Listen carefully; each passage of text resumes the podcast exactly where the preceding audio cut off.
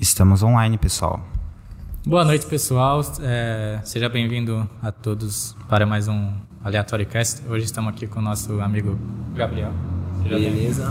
Boa noite, pessoal. Tudo bem? Seja bem-vindo, Gabriel. É, estamos aí online e dessa vez num estúdio novo, como vocês já podem estar percebendo. É nosso primeiro episódio no local e o Gabriel está aqui estreando com a gente. Sinto inveja, tá? Porque tá top aqui. que satisfação. É, tá Demais. top aqui, tá top aqui, mas também tá bem, tá bem rústico ainda. E primeiro desejar também um aniversário aí para Ribeirão Preto, né? 119 Nossa, anos. verdade, hein? Feliz aniversário aí pro Ribeirão. A gente deseja feliz dia dos namorados, por que não? Exatamente. É, e deixa o like quem tá vindo aqui pelo Gabriel, nossos amigos. Se inscreva também quem não tá inscrito. Isso é aí, isso. galera. Isso aí, galera. E aí, Gabriel, tudo certo com você? Tudo certo. Bora lá começar. Bora começar. Tô ansioso, né? Tá ansioso? Agora deu certo. Primeira vez no podcast? É, primeira vez. Vai ter história pra contar. Tem bastante. E aí, como é que vocês se conheceram? Pô, eu conheci ele em 2012. Ou foi até antes, na praça lá da... 2010, da... por aí, né? É, por aí. A gente jogava bola na, na praça que hoje em dia não tem nem mais como, né? Acabaram com a nossa infância lá. Destruíram tudo o campo. Colocaram um árvore lá. De truck lá. é. Hoje em dia, imagina jogar bola, destruir tudo os bagulho. É, mas é uma amizade começada pelo, pelo meu pai, né? É, o grande Ademir. Era meu pai que organizava aquele solê? Ah, basicamente, tipo... Era? Que é, ele começou a fazer o futebol assim, vocês nem sabem. Não, tipo assim, a gente se juntava lá, seu pai, como era mais velho, né? A gente tinha ele como referência e ele levava aquelas Por isso a gente né? além. A gente montou um grupo, não era no Facebook o grupo ainda. É, pra gente jogar toda terça e quinta, era por aí, né? É, a gente nem tinha WhatsApp na época. Mas eu, eu, lembro do, do, do Voltarelli naquela época, do Canarinho. É. Naquela época, mas assim. Ninguém famoso. É. Ah, ele, tipo assim. Eu não jogava futebol com ele, mas de vez em quando eu acho que você ia pra. Você já chegou aí na minha casa. Eu também já cheguei aí pra praça e já te vi lá. Mas a gente nunca foi próximo. Fala aí por que do seu apelido Canário. Vamos. Véi, até hoje eu não, não sei direito, mas. Parece que assim, eu ficava muito numa praça e todo dia eu ia de amarelo, velho. Camisa da seleção, short da seleção pra jogar bola. Mas o cara começou a chamar, né? Canário. Aí pegou. Pegou, todo mundo começou a chamar. Isso não que é parou é, mais. Isso que é patriota, né? É, mas hoje em dia poucas pessoas chamam. Mudou bastante. Hoje migrou pra voltar ele, né? Pra quem não Mas, sabia. É. tá aí o apelido. Era só canarinho. pra quem não sabia, tá aí o apelido dele, ó. É, quem conhece ele. Quem conhece ele por canarinho, manda um, manda um oi aí no, nos comentários só pra ver quanto. Ah, o Diego vai conhecer o Guilherme. Ah, normal. O Guilherme é, é sempre. Mas, tipo, a gente parou de jogar acho que em 2013, né? Não sei. Foi por aí, 2013, 14. Foi entrando na... um tempo ainda. Depois migrou. Depois migrou pro Raia, né? Pro Raia. O Parque Raia. Jogamos bastante também lá. Aí depois todo mundo ficou adulto e acabou. Aí começou os problemas. aí começou a fazer adulto. Aí, aí, não, aí fomos pro R6, né? Aí começou a ir pra quadra de verdade. Mas foi legal, tivemos uma infância raiz. Mas vocês mudaram de lá porque reformaram, é isso? Da, da Não, simplesmente praça? a gente, tipo, foi perdendo contato todo mundo, cada um foi fazendo uma coisa, né? Lembro do Ogal? Tinha o Gal, tinha o, Gal, tinha o Justin, é, quem mais? Tinha o Tauan, lembra o Tauan? Ligou. Tinha muita... Cada um foi seguindo pra um... Começou... E era mais, era mais velho é, também, né? Começou Aí os caras a sair... Saindo, faculdade, começou escola fora. Aí depois foi, foi começando a construir os negócios na, no campo lá e acabou. É, acabou. O Marani também, lembra do Marani? Ixi, o Diego, seu irmão, também jogava. Tinha bastante gente. Nossa seleção. Né? É. da pracinha lá. Não cheguei a jogar, não cheguei a conhecer o pessoal, infelizmente. Mas tem bastante história lá na praça. Ixi. Uma vez a gente. Você lembra do cara lá que era, tava armado lá na praça? Acho que o seu pai e minha mãe ligou pra polícia.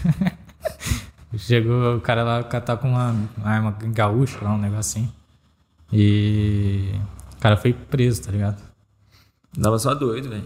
Cada... Ele fez alguma coisa? Ele roubou sua bicicleta, não foi? Um bagulho. Não foi eu? Não sei, só sei que eu perdi minha bike em 2014 também.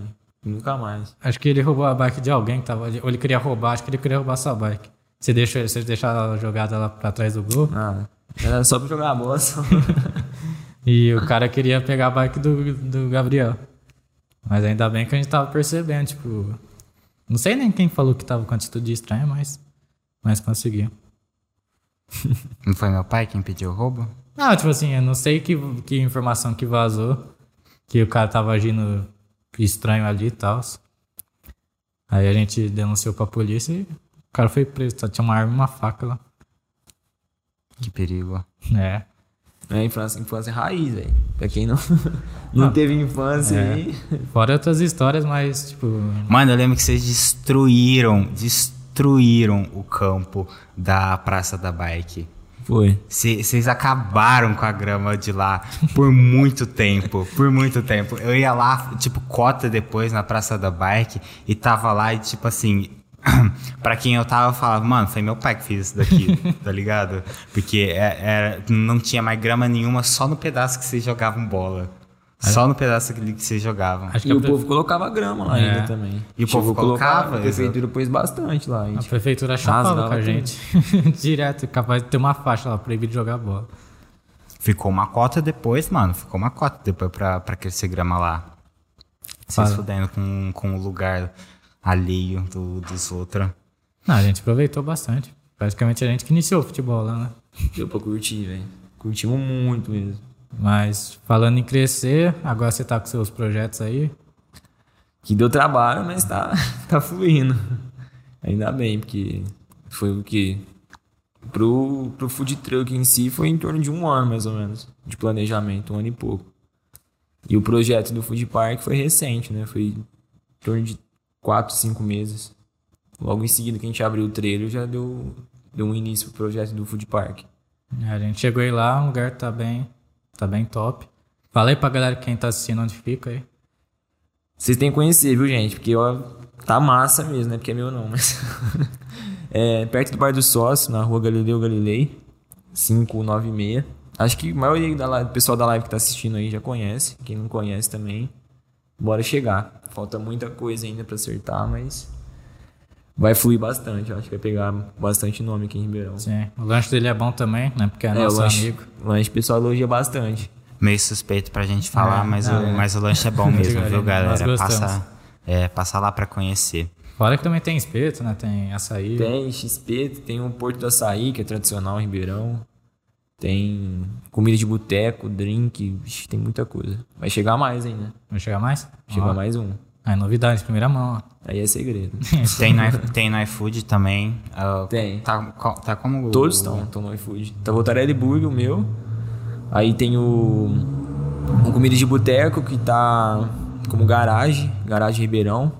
E o espeto tá como quintal mix. A gente vai fazer nosso próximo estúdio lá também, se deixar. Vai, ixi, tem espaço. dá É, pra- a gente vai fazer um fazer episódio- certinho. Um episódio especial lá. É uma boa ideia, ó. É uma boa ideia. Pô, Dá pra montar. nem vai dar trabalho aqui, imagina fazer o setup lá, mas beleza, vamos fazer. E logo, logo vem parceria, pelo que eu fiquei sabendo. hein? Fiquem ligados aí que vocês vão curtir a parceria. Vai ser bom pra todo mundo. Quem não gosta de dinheiro e lanche, hein? Dinheiro, e vou falar que é um dinheiro bom, viu? Que eu acho que eu até vou participar desse negócio. Criar um fake lá. Vai, vou, ué. O... Mas fala aí, você sempre quis trabalhar com isso ou foi surgiu a oportunidade da vida? Não, nunca. nunca. Você não se imaginava? trabalhar com isso, não, mas. Meu pai começou com o projeto, né? Meu irmão, mais velho. Uhum. E aí eu fui abraçando a ideia e, e decidi dar uma força. Tanto que eu larguei até um emprego que eu tava pra poder ajudar. E foi aparecendo mais oportunidades, né? No food park, de, de assumir algumas coisas que, que me trouxe hoje até, até aqui, né? Do jeito que tá todo o esquema, todo o planejamento. Mas foi, foi pancada. Sair de uma rotina diferente pra entrar nessa. Você tava meio seguro na sua rotina, né? Tipo, Ah, tava. E minha praia sempre foi alimentação, treino, dedicava sempre à dieta e tudo. Um papo aí de, de- desde quando começou o projeto, eu perdi 6 quilos brincando. caraca, muita coisa. Perdi bastante. Não treinando, comendo mal. Mas, você comia- Foi, foi assim, abrir mão totalmente da minha vida pra, pra mas, montar um negócio. mas tá valendo a pena? Ah, tá. Hoje em dia tá. Hoje em dia eu tô voltando pra rotina, né? Agora que eu vou conseguir voltar. Depois de finalizar um período de obras, de construção um monte de coisa, reforma. Agora que eu vou conseguir dar uma estabilizada e voltar a treinar, voltar a comer bem, porque Nossa, foi tenso. Ter, ter acertado tudo, né? E como fica, tipo, a cabeça do empreendedor nessas horas? Tipo assim, já pensou em desistir, achou que não ia dar certo? Ou sempre foi Ah, positivo? direto. E não, é, não é só pensar em desistir, né? Tipo, é cada 10 pessoas aí, 9 falando que não vai dar certo. Uhum. Ou apontando uma ideia diferente, porque o espaço em si é um, um puto espaço legal, né? E tem bastante coisa que você pode criar lá dentro. Pode ser várias coisas e se desviar o pensamento do que você quer fazer realmente não dá certo. Então né? não vai pra frente. Então não vai pra frente. Mas eu tive, assim, muita briga entre família, Uhum. muita coisa que, que foi acarretando pra poder conseguir chegar hoje na onde tá, mas é difícil. Não é fácil não, porque todo mundo não quer que dê, que dê certo às vezes, né? Então vai aparecer mil oportunidades, mil coisas, só que quando eu pego pra fazer um negócio, eu pego e, e faço de cabeça. Tanto que eu abri mão da minha vida pessoal, tipo, do, do meu trabalho, das minhas coisas. Abri mão também de lado financeiro, porque eu fiquei aí desde o início do ano até agora, basicamente sem nada de grana, por fazer um investimento alto e, e por não ter uma outra fonte de renda segura, que hoje em dia está compensando, mas ainda assim foi um processo bem complicado, bem Sim. difícil de lidar. Imagino e você namora, né? É, namorada- namoro, namoro também foi a base de tudo, né? Te apoiou, te apoiou Pra bastante. pelo aguentar, nossa, demais. E ajudando sempre com as ideias, apoiando. É parceira de tudo, né? É, Brenda, é- Brenda Luke, pra quem não, não conhece ou Um ouviu salve aí falar, pra Brenda. É, Tá sempre do lado, do lado aí. Mas namoro assim que é da hora, né? Porque tinha muita gente que às vezes que namora não ia querer, né? Mas, ó, tá sem dinheiro, você não, não vai dar certo isso aqui. Cara, e tem que se. É aquilo que, que até um, uma outra pessoa que veio aqui com vocês falou, né? Ele chegou a falar de, de parceria, de dedicação mesmo. Hoje em dia não tá faltando isso, né? Pro relacionamento, pras coisas. Sim. Então você vê muito namoro superficial, raso, que o pessoal não se dedica, por pequenas coisas acaba deixando a desejar e, e acabou, tipo, não quero saber mais. E basicamente, acho que não, não tem que ser dessa forma, né? Eu tô há três anos e. Vai fazer três anos e dois que eu tô com ela. E Sim. só de perrengue eu acho que tem o quê? Mais de dois anos. Só de perrengue. Então ninguém vê isso, né? De, de lado financeiro, de, de pancadas, assim. E a gente tá sempre junto, sempre se apoiando, curtindo um com o outro. É uma vibe, assim, muito boa. E que falta pra todo mundo, né? Sim, Hoje em dia, a maioria é tudo interesse. E o pessoal pensa que, pô, às vezes o papel do homem é bancar, é, é proporcionar as coisas. Pra quem não sabe, ela me proporcionou mais coisas do que eu, do lado, Uhum. do lado financeiro, assim. Eu fiquei um tempo até devendo pra ela, porque, porque o negócio foi feio mesmo. Mas ela sempre apoiando, sempre me, me motivando, né? Nós dois, assim, tanto eu com o projeto dela, quanto ela com o meu. E foi uma, uma coisa surreal, assim, que eu jamais imaginei passar, sabe, com alguém. E deu muito certo. Até hoje vem só fluindo, só crescendo. Parceiro tem que ter cabeça, né? Porque Tem. assim, é, principalmente nessa, nessa fase inicial aí de um projeto, você vai estar se doando por inteiro, vai estar doando seu tempo, seu dinheiro, vai, você vai estar passando por esse perrengue aí que você falou. E é onde muita gente não vai não vai estar enxergando dessa forma, tipo assim, você vai estar crescendo com a pessoa. Entendeu? Então, a- às vezes o seu parceiro vai estar lá, putz, não tá me dando tempo, é, tá sem dinheiro, nunca tem dinheiro para fazer nada, nunca tem dinheiro para me ajudar ni- nisso. É, mas é, ter essa ajuda um do outro, não às vezes não só monetária, você falou que ela te ajuda, mas a questão de estar de, de tá lá e te apoiar, isso é muito da hora. Isso tá faltando pra caralho. Falta, falta muito. Você vê muita, inclusive, namoro de famoso, assim, que o povo casa, não dá nem três meses, já separa. é tudo. Já vai pra farra, É tudo capa de jornal, só pra É. parecer que tá casando, namorando, né? É Fazer status graça. total. E quem não é famoso também passa por isso, muitas Ah, vezes. passa né? bastante. Com várias pessoas interesseiras, com gente que, que quer algo ali no momento, porque tá carente ou porque quer namorar, simplesmente quer namorar, não, não abraça a ideia de, do que, que tem pela frente, pelo namoro, as consequências e tudo mais. Então hoje em dia tá muito difícil por conta disso. Mas Sim. Às pelo, vezes, é, pela trajetória assim, que a gente tá construindo, basicamente eu ganho na Mega Sena. É, isso aí que. Isso que eu ia falar. Tá aí um exemplo, né? Que a gente tava falando sobre no, no último episódio sobre relacionamento, né? Uhum. A gente falou uma boa parte. E falta hoje em dia isso aí. A gente tem vários amigos, tipo assim, às vezes você escuta um desabafo de algum amigo, você vê que é amiga também, que, tipo, parceiro não dá atenção, sei lá, parceiro não dá atenção. E falta muito amor nos outros também, né? Tipo, porque, por exemplo, você tá com quantos anos? Tô com 22. 22? Já deve ter aproveitado bastante na sua vida antes de namorar com ela. E hoje em dia você, você chegou numa fase e entendeu que o namoro é uma coisa legal, né? Tipo, é uma coisa que vai te ajudar, te dar um benefício. É, que a gente tá falando, quer ser solteiro, a pessoa seja, tá ligado? Mas hoje em dia tem muita traição, muita. Falta muita parceria, ah, né? tem demais, tem demais. Eu aproveitei um pouco mais que ela, assim, né? Uhum. Ela quase não aproveitou tanto, assim, em vida de solteiro e tal.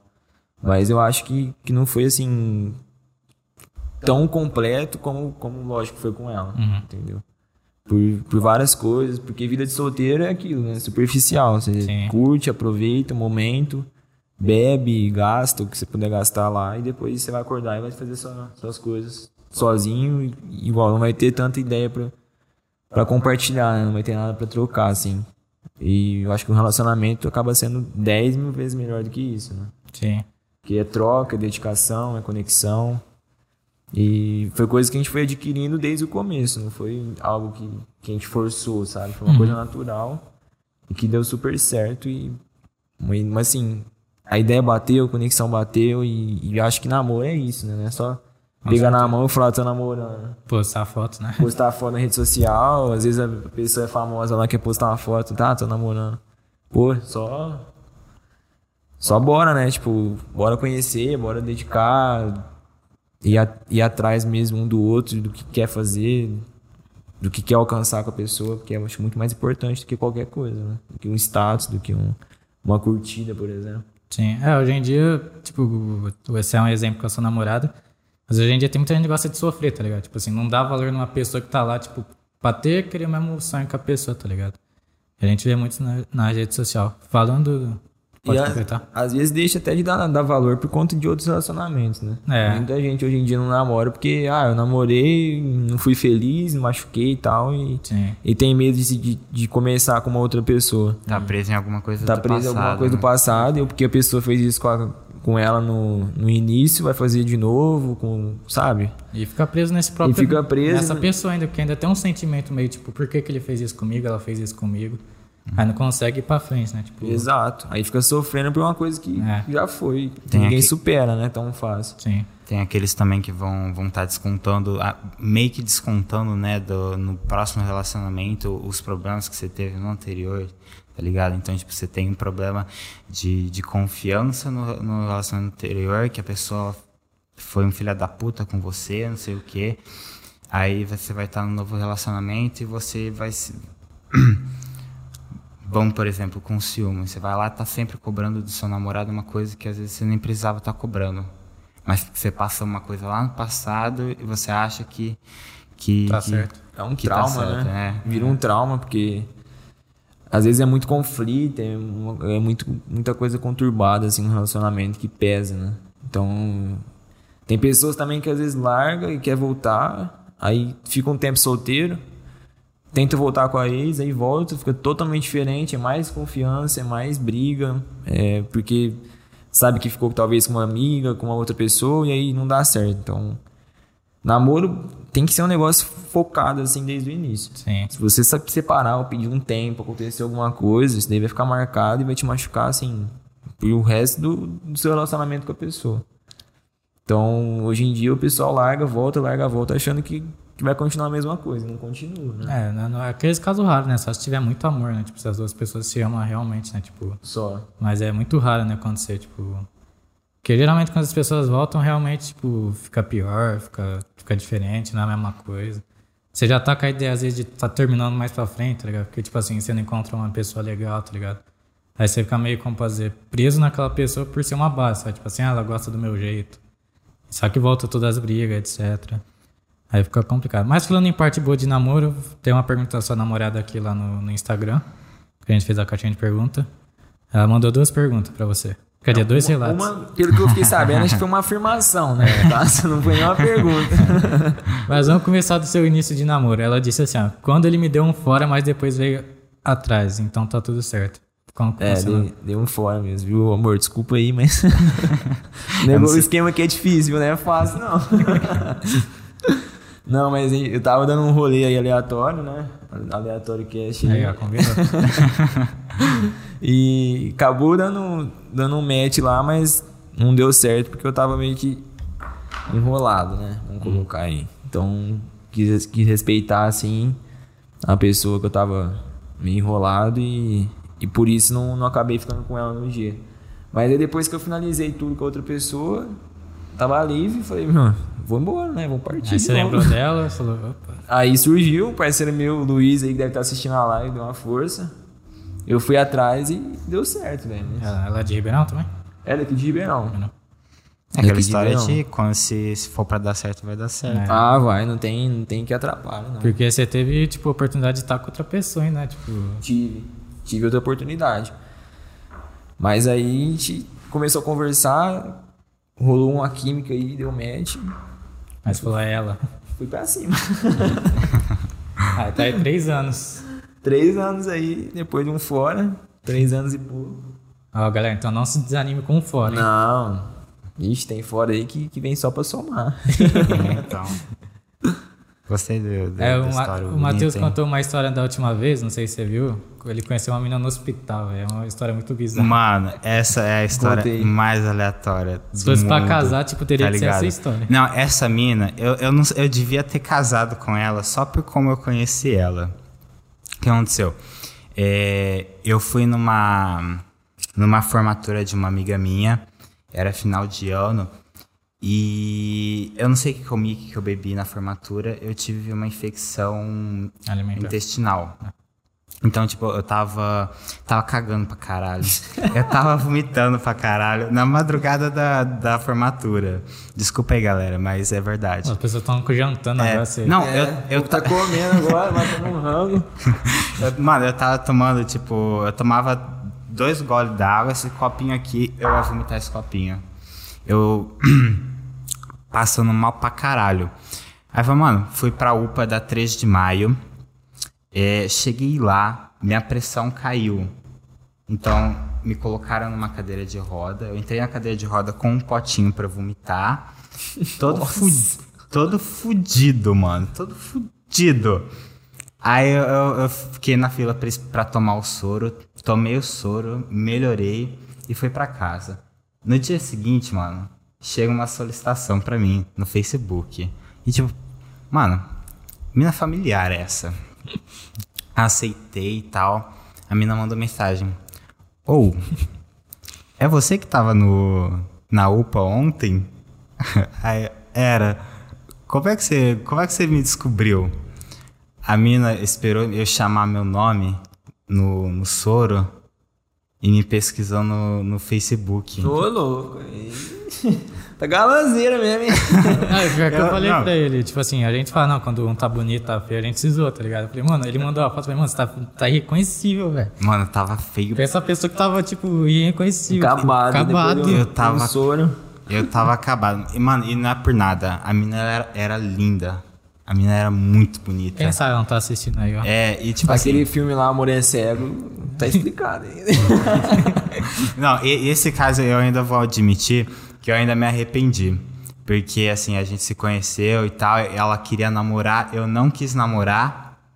Aí me arrependi depois. Eu falar pra ele, não namora ele, não. Você vai se Tá arrepender. vendo? É, não, exatamente. Eu não queria me jogar de cabeça, não me joguei de cabeça, tomei no cu. Sua mãe já apareceu aqui, ó, Matheus. Casar, como assim? Aí, já tá. É logo logo, hein? Logo logo vai casar, vai casar tá. com o anjo aí que Apareceu cuidou o pessoal do Gabriel agora. O Luiz confirmou a história. Falou, Cristiano anotou, Cristiano Ronaldo anotou na agendia. É o Cristiano Ronaldo, é outro apelido aí que os Depois moleques voltou atrás. que os moleques zoam comigo até hoje, esse apelido aí. Cristiano Ronaldo. Cristiano Ronaldo, por que Não, não Cristiano dá não, Ronaldo? velho. Tava treinando lá com, com os moleques do Batatais na época. Aí começaram a, a- a falar toda hora. Acho que foi o Lucas, o Quino, parceiro nosso. Falou assim, ô, é, vai CR7, não sei do que, o CR7, eu não sei o que eles estavam falando negócio de CR7 e ficou falando toda hora. E quando eu tava treinando, eu ficava meio concentrado, né? Tipo, no que eu tava fazendo. E toda hora escutando CR7, CR7, eu falei, mano, que que é isso? Esse bagulho de CR7? Aí os caras ficavam falando, eu olhava pra trás. Aí acho que eles perceberam que eu tava olhando pra trás e começou a me chamar de CR7, porque eu tava ficando puto. Aí eu olhava pra trás assim, os caras, o CR7, disfarçava. Aí eu, mano, que caramba, velho. Esse cara não para de falar isso, velho. Que que, que, que vocês estão falando? E eu perguntando, o que vocês estão falando? Tipo, Mas você era amigo dele já ou não? não, era era parceiro meu, né? Tava jogando lá comigo. E toda hora esse negócio. Aí ficou, velho. Todo mundo começou a me chamar de CR7 lá no, no time. E assim, lá não tinha nem por que chamar, né? Porque acho que foi a pior fase minha do futebol. Foi no, no Batatais que eu comecei. Nossa, foi tenso mesmo. Mas aí ficou esse apelido aí chato, né? Que, que todo mundo fala. aí. Estão descobrindo vários apelidos dele aqui, ó. É, já tem Ah. dois, né? A Márcia Voltarelli, é, sua mãe? É, minha mãe. Ela vem. Ela deu uma risada aqui. Olha lá. Papo, papo de mãe é. Ixi, Já, já tem duas mães na live. Assim. acabou. É, e nós falando de, de namorada aqui. É, só, o Matheus sua mãe falou que lembra da história, o Diego falou que a história do é sensacional. Não, é sensacional, mano. Eu, eu, imagina aí? eu, eu falando pro meu filho, tá, tá ligado? Como eu conheci sua mãe. tá ligado? A melhor história. Não, vai ter uma melhor história ainda. E a Eliana falou, baixou o bordão da Rebeca, né, Matheus? Que bordão? Qual bordão? Não sei, ela falou aí, não sei. E o Gabriel, sua mãe, falou pra você seguir o exemplo dos pais, 29 anos casados. Oh, aí sim, hein? 29 anos aí casado, de muita briga. Tô brincando, né? E aí que a história dele, tipo, caminho. é nada, é nada. Tem, tem amor, assim, 29 tem um anos. Não, mas é muita coisa, né, pô? É coisa, é chão. E aí que a, que a história dele com a menina acabou. É, Não, E acabou. a história é. com a menina? Não, então, é. Eu não queria namorar. Aí, tipo, nós parou de conversar um pouquinho. Não, nós e depois você viu outra história melhor ainda nós- também. Você encontrar no centro do nada, né? Eu encontrei ela no centro, ela- eu tava jogando Pokémon GO e ela lá com o irmãozinho dela passeando lá. Nossa, Aí essa outra época. chance do amor, ó. Pokémon GO judiou, viu? Eu ficava igual tonto no bairro aqui, só andando com o Pokémonzinho na mão, assim. Você também? Caçando as bolinhas. aham. Ih, foi, foi época, né? Foi coisa boa. Não, eu joguei pra caralho. Eu joguei, eu joguei no ano que lançou. E eu não lembro como eu voltei a jogar. Tipo, fez meu irmão voltar a jogar, minha prima voltar a jogar, o Guilherme voltar a jogar. O Guilherme conheceu a, namora- a ex-namorada dele. Jogando também, jogando cruzou. Pokémon. É, exatamente. Não, eu vou contar uma história pra vocês. Pode contar. Conta Eu tomei um enquadro jogando Pokémon GO. Vocês acreditam nisso? Como assim, mano? Não, tava eu, um parceiro meu, o Renan. Se ele, se ele ver a live, ele vai dar risada disso aí. Já dá pra fazer um corte. Renan né? tem o quê? Hoje em dia tá com 31 anos. Um cara. Mais velho que eu. Eu tinha o quê? Na época do Pokémon GO, que ano que foi mesmo? 2016. 2016? Eu tava com 16, acho que ele tava com uns 26, 27 por aí. Nem, Tava nem velho pra é. Pokémon, hein? Tava velho, o bichão jogava Pokémon GO, hein?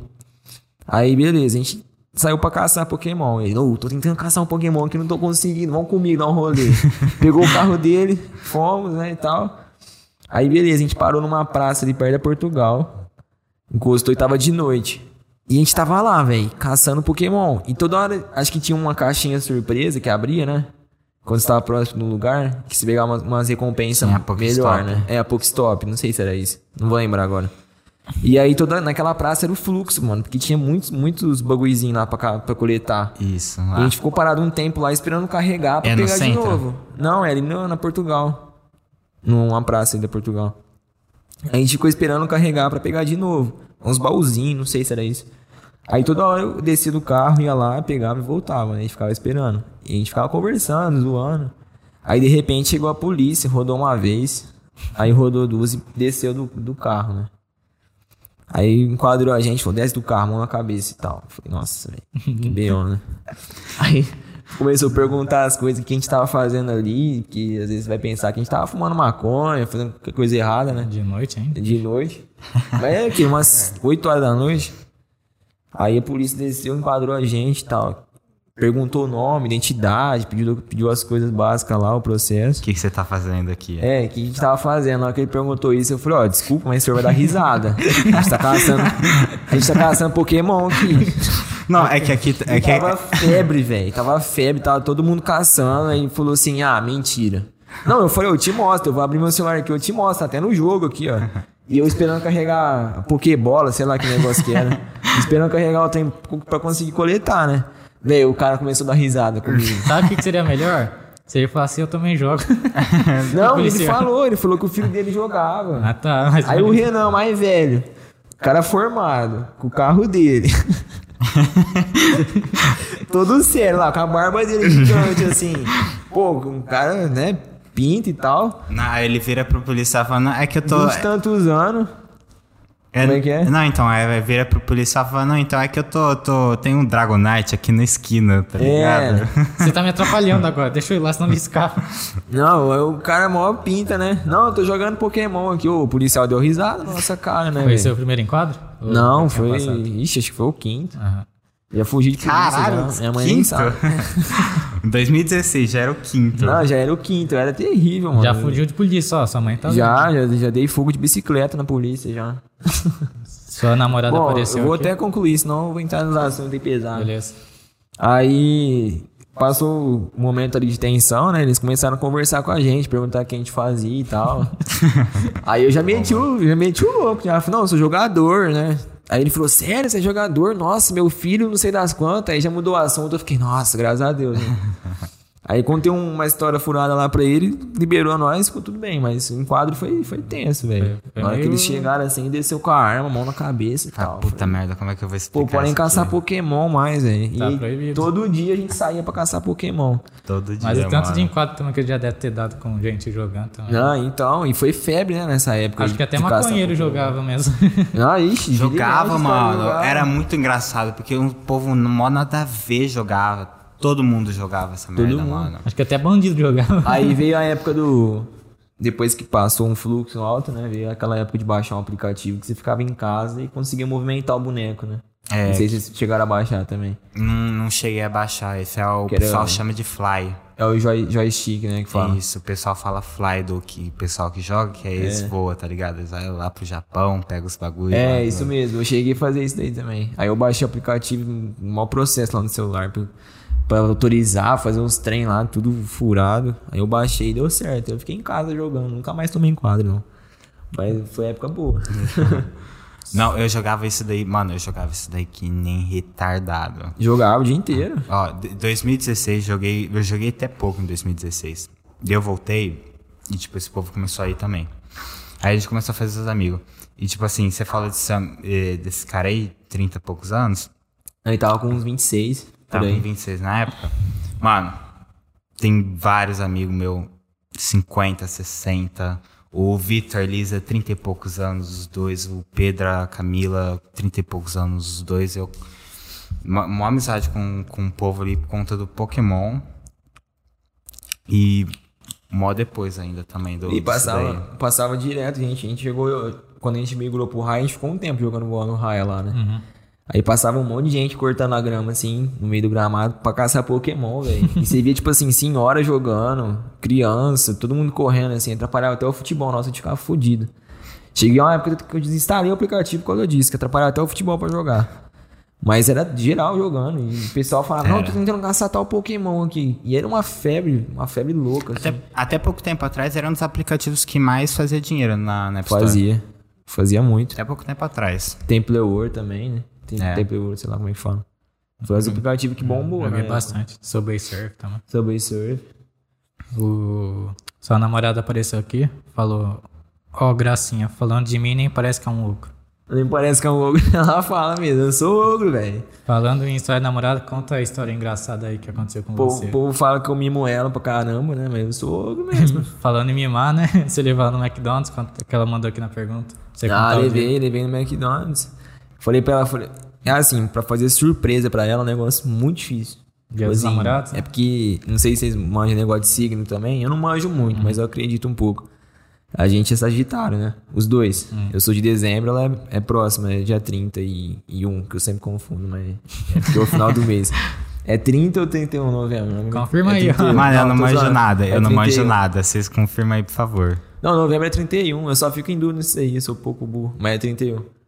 É, aí a gente tem os mesmos signos e tal, e é bem parecido, né? Várias atitudes nossas bem parecidas. Aí ela, pra fazer surpresa pra elas, tem que se programar, tem que fazer a surpresa e imaginar assim, o que, que você vai fazer pra, não, pra que ela não saiba da surpresa. Porque ela me conhece, eu- se eu estiver mentindo, ela, ela sabe, ela me conhece. Aí eu peguei e falei pra ela, falei, ó, não tem como, né, velho? Fazer surpresa, ela já pergunta. Não, mas que roupa que eu tenho que ir? Não, mas lá é o quê? Lá é um lugar chique, é um lugar assim, não sei do que, e fica perguntando. Aí eu falo, ó, tá vendo que eu não faço surpresa pra você? Porque, tipo, antes da surpresa você fica perguntando tudo que tem que ser feito. Pra você chegar, ter que se arrumar e tudo mais, e saber o que, que você vai vestir. Eu não posso simplesmente falar, ó, vamos comigo em tal lugar, e fazer a surpresa pra ela. Eu tenho que falar detalhe por detalhe, e ela fica, não, mas você tem que me falar onde que é, que não sei do que. Eu falo, velho, é surpresa.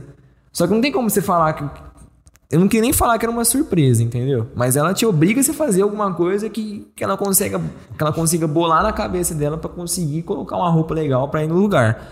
Aí tá, eu marquei com ela, falei, ó, dia sábado a gente vai sair, dia, do, dia 12, dia dos namorados, a gente vai sair e vai para tal lugar. É um lugar legal. Com uma roupa bonita. Porque, velho, eu só coloco uma calça, um tênis, uma camiseta já era, né? Tô de boa. Aí eu boto uma roupa legal, mas, mas ela assim, não, mas eu coloco. Que tipo de roupa que eu ponho? Aí eu já sou sincero, mano. Eu não sou, tipo, o cara da moda, sabe? Não faço ideia. Tipo, não, coloco um, uma saia aí, um vestido longo, com salto, qualquer coisa. Eu não tenho ideia disso aí. Não, mas me fala, porque tem que ser assim, tem que ser assim. Aí pesquisa uma foto no Google e me manda. Que roupa que eu vou? É um restaurante chique? É um lugar chique? Não sei do que. Eu falo, não, é um lugar chique. Mas eu não sei que roupa que é, eu vou caçar uma roupa aqui. Aí eu pesquisei no Google lá, roupa é, social feminina. Aí apareceu um monte de terno, de, de não sei das quantas, blazer. Eu falei, não, roupa, não sei do que, feminina. Aí eu não achei, eu fiquei puto, não achei. Eu falei, não, se vira aí.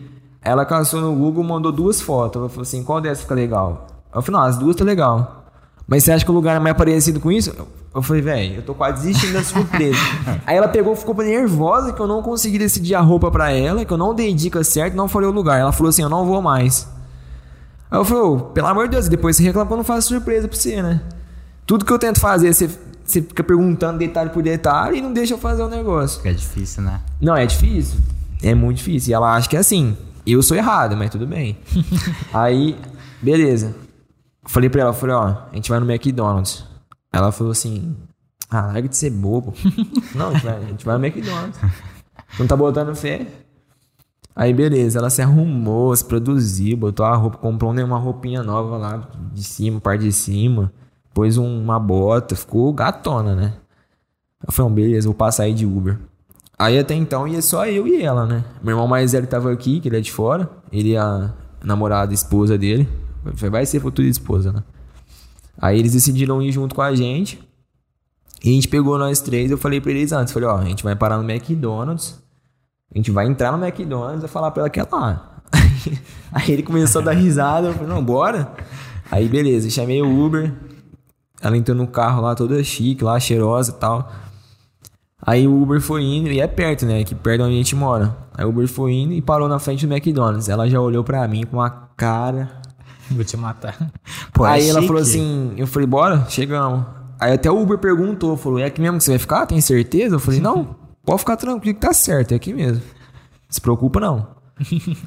aí ela olhou pra mim e falou, não, não, você não tá falando sério.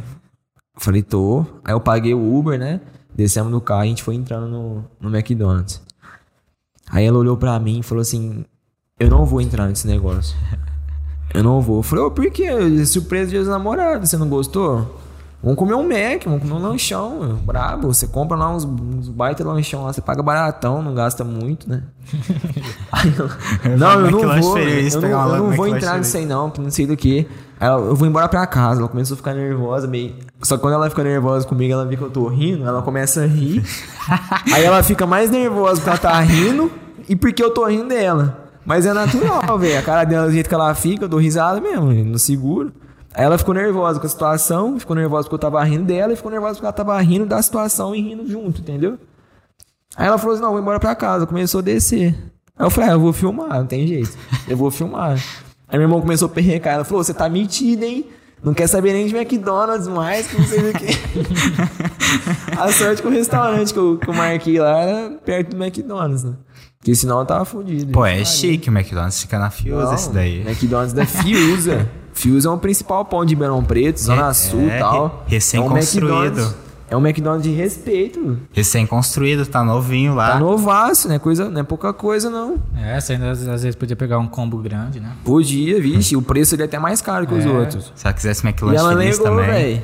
Ixi, se não fosse o restaurante lá japonês pra salvar. Ele quase terminou o namoro no dia dos namorados. Não, quase. Tá ligado? O plano original era ir no McDonald's mesmo, mas não deu certo, foi no Mirai. Às vezes, É, tipo assim, às vezes ela não gosta do McDonald's, aí falou assim, eu vou tentar levar ela no- na surpresa. É, se ela ficar de boa, a gente Foi. fica ali no, no McDonald's. Se ela, se ela chapar, a gente desce pro Mirai. Não, e o McDonald's pra ela perdeu a graça, né? Depois que eu montei uma hamburgueria, ixi, lá come doidada. Aí a gente pegou, desceu pro Mirai, mostrei lá pra todo mundo que tava no Mirai, né, e tal. Só que assim, eu prefiro ter ficado no McDonald's, de verdade mesmo, porque o, o dinheiro que nós deixou lá, nu, falar que doeu até o rim. Mas em off você falou que pra gente foi uma das melhores coisas já... Não, foi melhor, foi o melhor rolê que a gente já fez, de verdade mesmo. Até recomendo aí, o Mirai, pessoal, quem quiser conhecer. Você prepara o rim durante dois anos aí, porque é, é grana, velho. Mas é uma, uma comida boa, nunca comi uma comida tão boa. E eu pedi assim, igual eu falei pro Arthur antes, pedi um combinado do chefe, cara, com a boca cheia ainda. Eu falei, não, traz um combinado. Não tinha nem no cardápio. Cardápio você tinha várias opções, tinha risoto, tinha uns vinhos típicos lá, tudo, né, comida top. E eu pedi um negócio que não tava nem no cardápio. Aí eu falei pro cara, falei, "Ô, traz um combinado do, do chefe aí pra mim. Na hora que eu vi a conta, aí eu perguntei pro garçom, eu falei, ô garçom, por favor, tá certo isso aqui? Confere por gentileza. É, foi um combinado do chefe, um combinado não sei das quantas. E eu tinha pesquisado um dia, dois dias antes, né? O que, que eu ia pedir, já tava tudo esquematizado, sobremesa, falando pra todo mundo, não, isso aqui é a melhor coisa da casa. Perguntei o cardápio de cabo a rabo. E na hora de pedir, eu acho que eu me empolguei, não sei se eu esqueci do nome do negócio. Eu já lancei logo de boca cheia. Traz um, japonês, né? traz um combinado do chefe, por favor. Aí ele, não, mas é o combinado do chefe mesmo, de 40 peças? Eu falei, não, pode ser. Pode ser. Aí eu fiz um brinde, que chegou a promoção da, da, da Estela lá. Fiz um brinde, tomei, tirei Só foto. curtindo. Só curtindo, né? Grandão. Tá patrão. Hora que veio a conta, meu filho do céu. Passa Nu. no, passa no crédito. Não, passa no crédito. Se não fosse meu irmão me salvou. Meu irmão, de verdade mesmo, eu amo ele, velho. Porque se não fosse ele salvar, acho que eu tava ferrado. O garçom trouxe a conta, deu 800 conto. Eu falei, meu Deus. Caralho, mano. Gastou, hein? 300, combinado do chefe, 40 peças, 350 conto, mais ou menos. Fora as bebidas, negócios que a gente pediu, falei, nu, nunca vi uma conta tão alta. Mas aí depois eu pedi a sobremesa, que era um negócio todo modelado, que eu tirei até foto, postei lá. Uma bolinha de sorvete, uma farofa, que a gente falou que era farofa de doce, pra quebrar o doce. Um trem gostoso. Eu nunca comi uma sobremesa tão boa dessa. E na hora que eu vi o preço daquela sobremesa, um negocinho assim, 40 conto, eu falei, véi, eu sou rico, cara. Eu sou. Acho que eu tô ganhando a Mega Sena. Ela tem que me amar o resto da vida, porque o restaurante que eu levei ela no dia dos namorados, eu acho que não é pagar tudo que eu, que eu deixei de Já, gastar. já tá pago por umas três dias do namorado. Já, tá, tá Vai, pago é. três dias de namorado. O Mac é válido na próxima. Vai, Não, eu vou levar no Mac, sem vai, dúvida. vai comer miojo, miojo de galinha caipira durante um mês pra, pra recuperar disso daí. Não, doeu. Doeu bastante, viu, velho? Aí no final a gente dividiu. Meu irmão quis até dividir igual pra todo mundo. Que se não fosse isso aí, eu ia deixar um rim, né? Sua, Eu tenho que lavar prato lá. sua namorada já tá falando aqui, ó. É, o problema é eu estar maravilhosa e ir no Mac para de graça. É, normal. O Diego deu a dica do Iaquim, que tem rodízio. A gente foi Ó, é esses uma boa. dias. É, o Yakin é bom. Aí Ah, a gente, gastou já foi lá, 130. né, meio aqui. Mas Que é um lugar novo. a gente quis ir num lugar diferente. Tem, inclusive tem um, um restaurante novo aqui na rua de trás, não sei. Ou da frente, que é muito bom também. Que eu fui, eu fui tentar levar ela nesse restaurante. Só que já tava fechada a lista deles de reserva um mês antes. Pra você ter ideia. Caralho. Tanto que o restaurante é bom. É o Yu aqui na Tomás? Eu não sei se é. É novo. Tem é, quase na avenida aqui, tem o Yu ele é bom também. Na avenida? bom. não, é Ah. aqui no. Não sei se você lembra de um prédio que pegou fogo aqui. Próximo aqui da, da casa de vocês. Desafios do Sei. prédio lá. Não, não, um prédio pequeno. Ah, não. É Que a gente Não, ligou. pequeno, Você- então não sei. Você ligou pra polícia, não foi? Eu acho que é na. Não, foi nessa rua que eu, que eu liguei pra polícia, mas não, não sei não. Ah, enfim, é aqui perto. Acho que é na rua de trás ou aqui na, na frente. Que é um restaurante muito bom, inclusive. E aí eu tentei fazer a reserva lá de mesa. Os caras estavam fechados um mês antes, né? Talvez eu ia ter gastado até menos, se não fosse isso, né? Bom, eu nunca fui no... Não, brincadeira à parte, assim, mas, mas foi bom, foi bom demais. Acho que foi a melhor comida que eu já comi. O combinado do chefe, velho. Eu nunca tive oportunidade na minha vida de pedir um combinado do chefe, né? Pra começar. Na hora que eu pedi, vixe, um negócio grande assim, uns, um sushi grande, tudo com raspa de limão siciliano, uns trem diferentes. Eu falei, vixe. Na próxima eu tô feito, eu vou comer aqui, mas eu vou preparar dois meses antes pra poder, Chegar. Né? é. pra O Arthur, tá, pagar de boa. o Arthur tá balançando a cabeça e concordando, mas ele não gosta de comida japonesa, não. Não, você não gosto. gosta, né? Sou, sou chato com. Não, mas é bom, você começa a comer, vixe. A única coisa que eu gosto é sushi. Só. Só. É, O quê? Sushi. Sushi. É, eu fui daí pro, pra perdição, velho.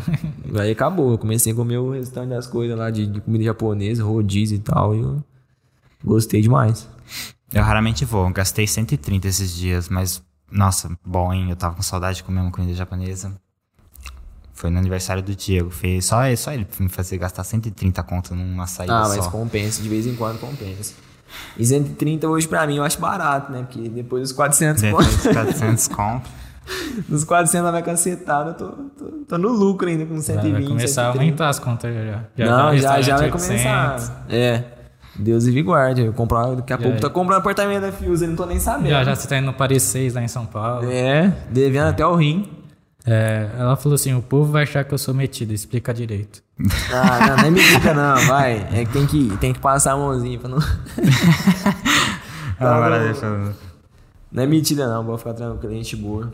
Tem cara de metida, né? Todo mundo fala no Instagram dela, do, do profissional, mas ela não é metida não. Ela sabe que ela merece mais, né? Não, É. merece, faz parte. Depois de tanta relação aí nesse ano, com os projetos, com as coisas, né? Segurando a barra. Mereceu. Com 400 conto acho que ficou barato ainda. É, você falou que você tava devendo, ela pagou ela nisso já? já não, falou? paguei, paguei. Cheguei a dever uns, que, uns milão pra ela. Não, você falou assim: ó, o restaurante já tá meio- metade paga já. É, já tá. Aí eu quitei, quitei a conta que eu tinha, as dívidas que eu tinha com ela e paguei o restaurante ainda. É, aí ó. Tá vendo só? Comida, Agora com- ela que tá em dívida com você. Não, não tá nada agora. agora é vida que segue. Mudando da água pro vinho, né, do assunto, vamos falar agora de, de uma pergunta pra você que é futebol. O Léo Souza perguntou dos treinos na pandemia. Pediu pra você contar. Dos treinos da pandemia, cara, foi um momento aí difícil, viu? Pra todo mundo. Porque aquela parte lá de, de lockdown, lá que todo mundo ficou em casa, né? Uhum. E eu viciado em jogar bola, eu tava jogando todo dia. Todo dia, não tinha um dia da semana que eu não tava jogando. E treinando e jogando, treinando e jogando, aí veio tudo isso daí, a gente ficou parado. O Léo também, o Léo tava viciado em treino, que nem eu. Aí a gente ficou mais parado, né? E nesse período aí que foi mais crítico, a gente acabou não fazendo nada. Eu consegui ainda treinar em casa algumas coisas, pra tentar manter o físico, né, e tal, que eu- tava destruindo, tipo, correndo 12 km, um tempo abaixo da média é, quebrando, quebrando um recorde de tempo, assim, dedicando muito. E aí eu fiquei totalmente estagnado, né? Tipo, não fazendo nada. Que foi a época, inclusive, que eu fiquei até viciado em Free Fire. Fiquei o dia inteiro jogando Free Fire. Era a madrugada inteira, o dia inteiro viciado no Free Fire. Luiz também, não sei se ele tá vendo a live ainda. Luiz foi, foi a base aí do Free Fire que no começo era ruim, velho. Mas depois a gente foi tomando rumo. Pelo menos você não leva em quadro jogando Free É, Fire. não tomava em quadro. Aí a gente começou a treinar depois que, que deu uma amenizada, né? Que aí começou a sair normal na rua e tudo mais.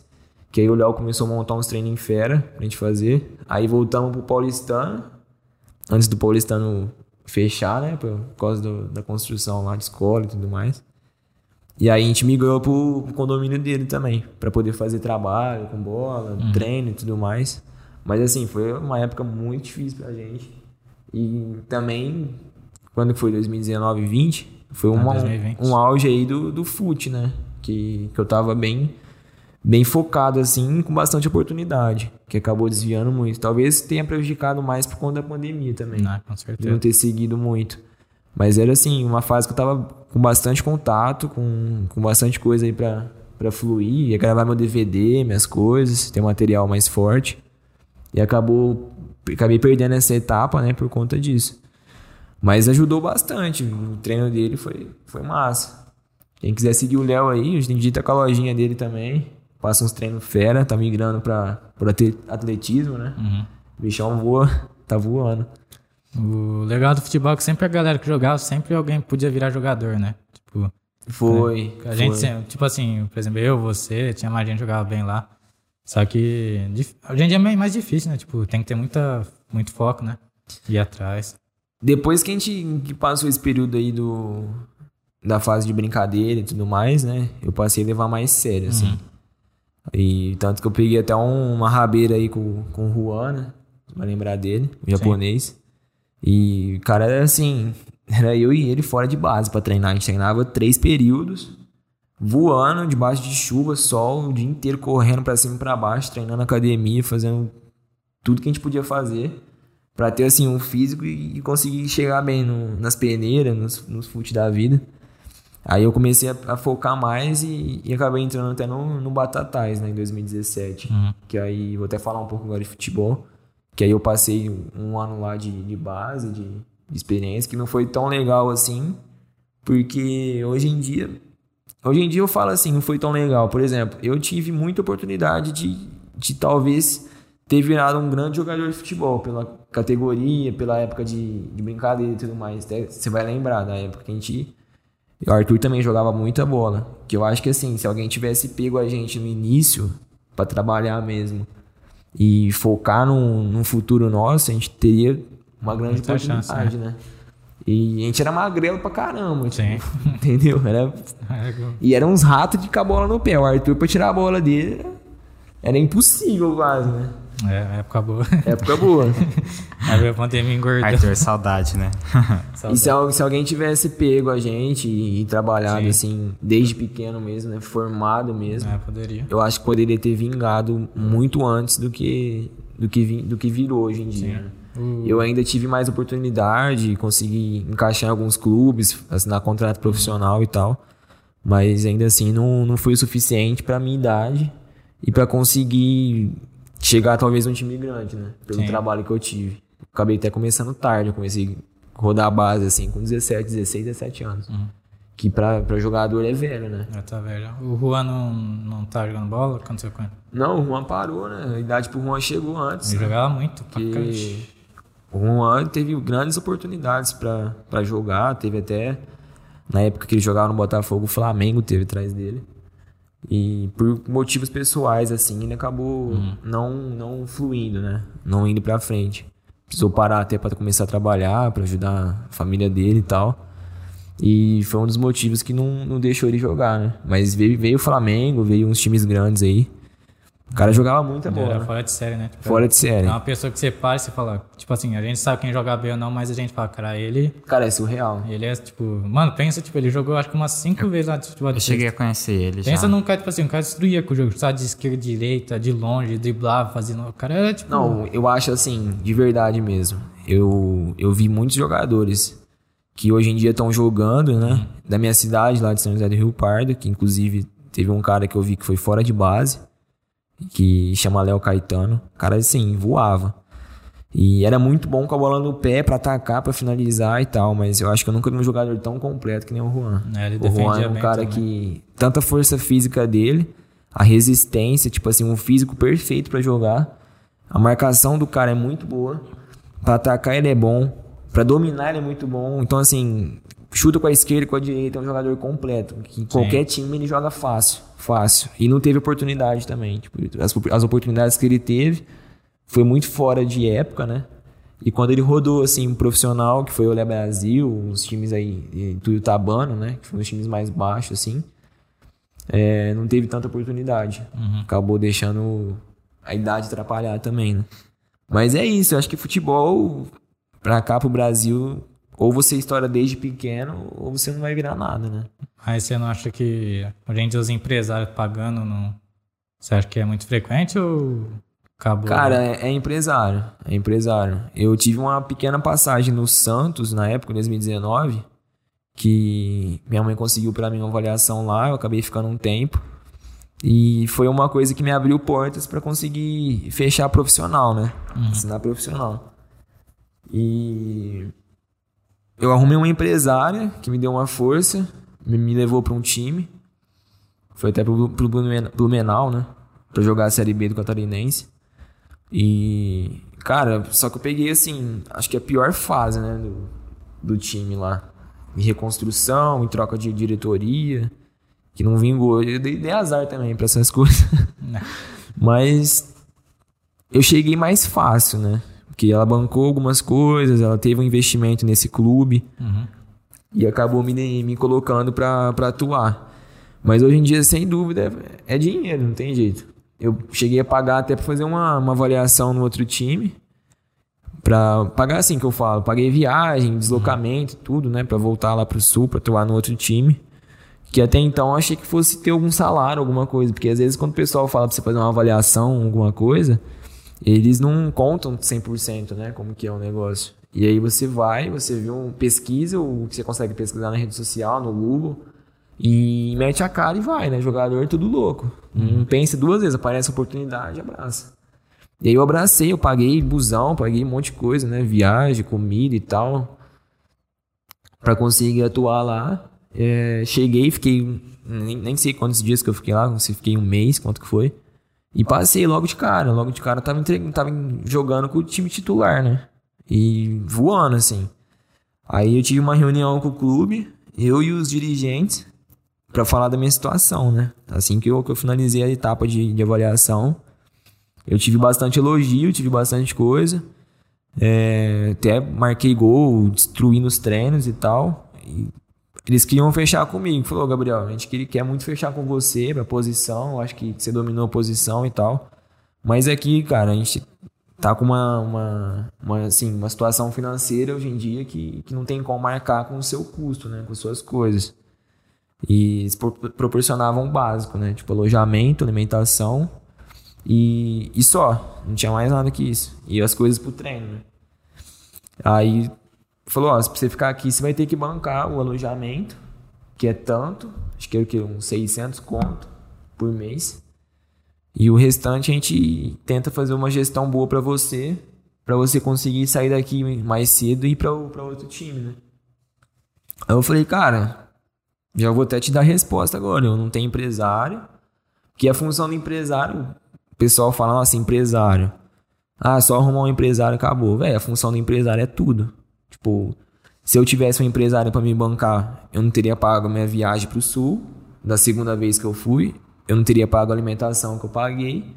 Eu não teria deixado de ficar no clube por conta de dinheiro. Porque a, a função do empresário é essa. O cara vai investir em Sim. você. Então vai pôr depois uma grana em o- você. Então, o ah, é. Você vai ficar quanto tempo aqui no clube? Você vai ficar o quê? Três meses? A 600 reais? Eu pago esse, esse alojamento pra você. Te proporciono talvez aí uma chuteira ou alguma coisa que você precise pra trabalhar, porque é material de trabalho. Uhum. E, e arco com as suas despesas dentro do clube. Tá investindo em você, tá esperando o quê? Um retorno, um futuro. É pra igual quem luva- sabe. Luva de pedreiro, né? É, igual luva de pedreiro. O cara estourou e o empresário bancou tudo.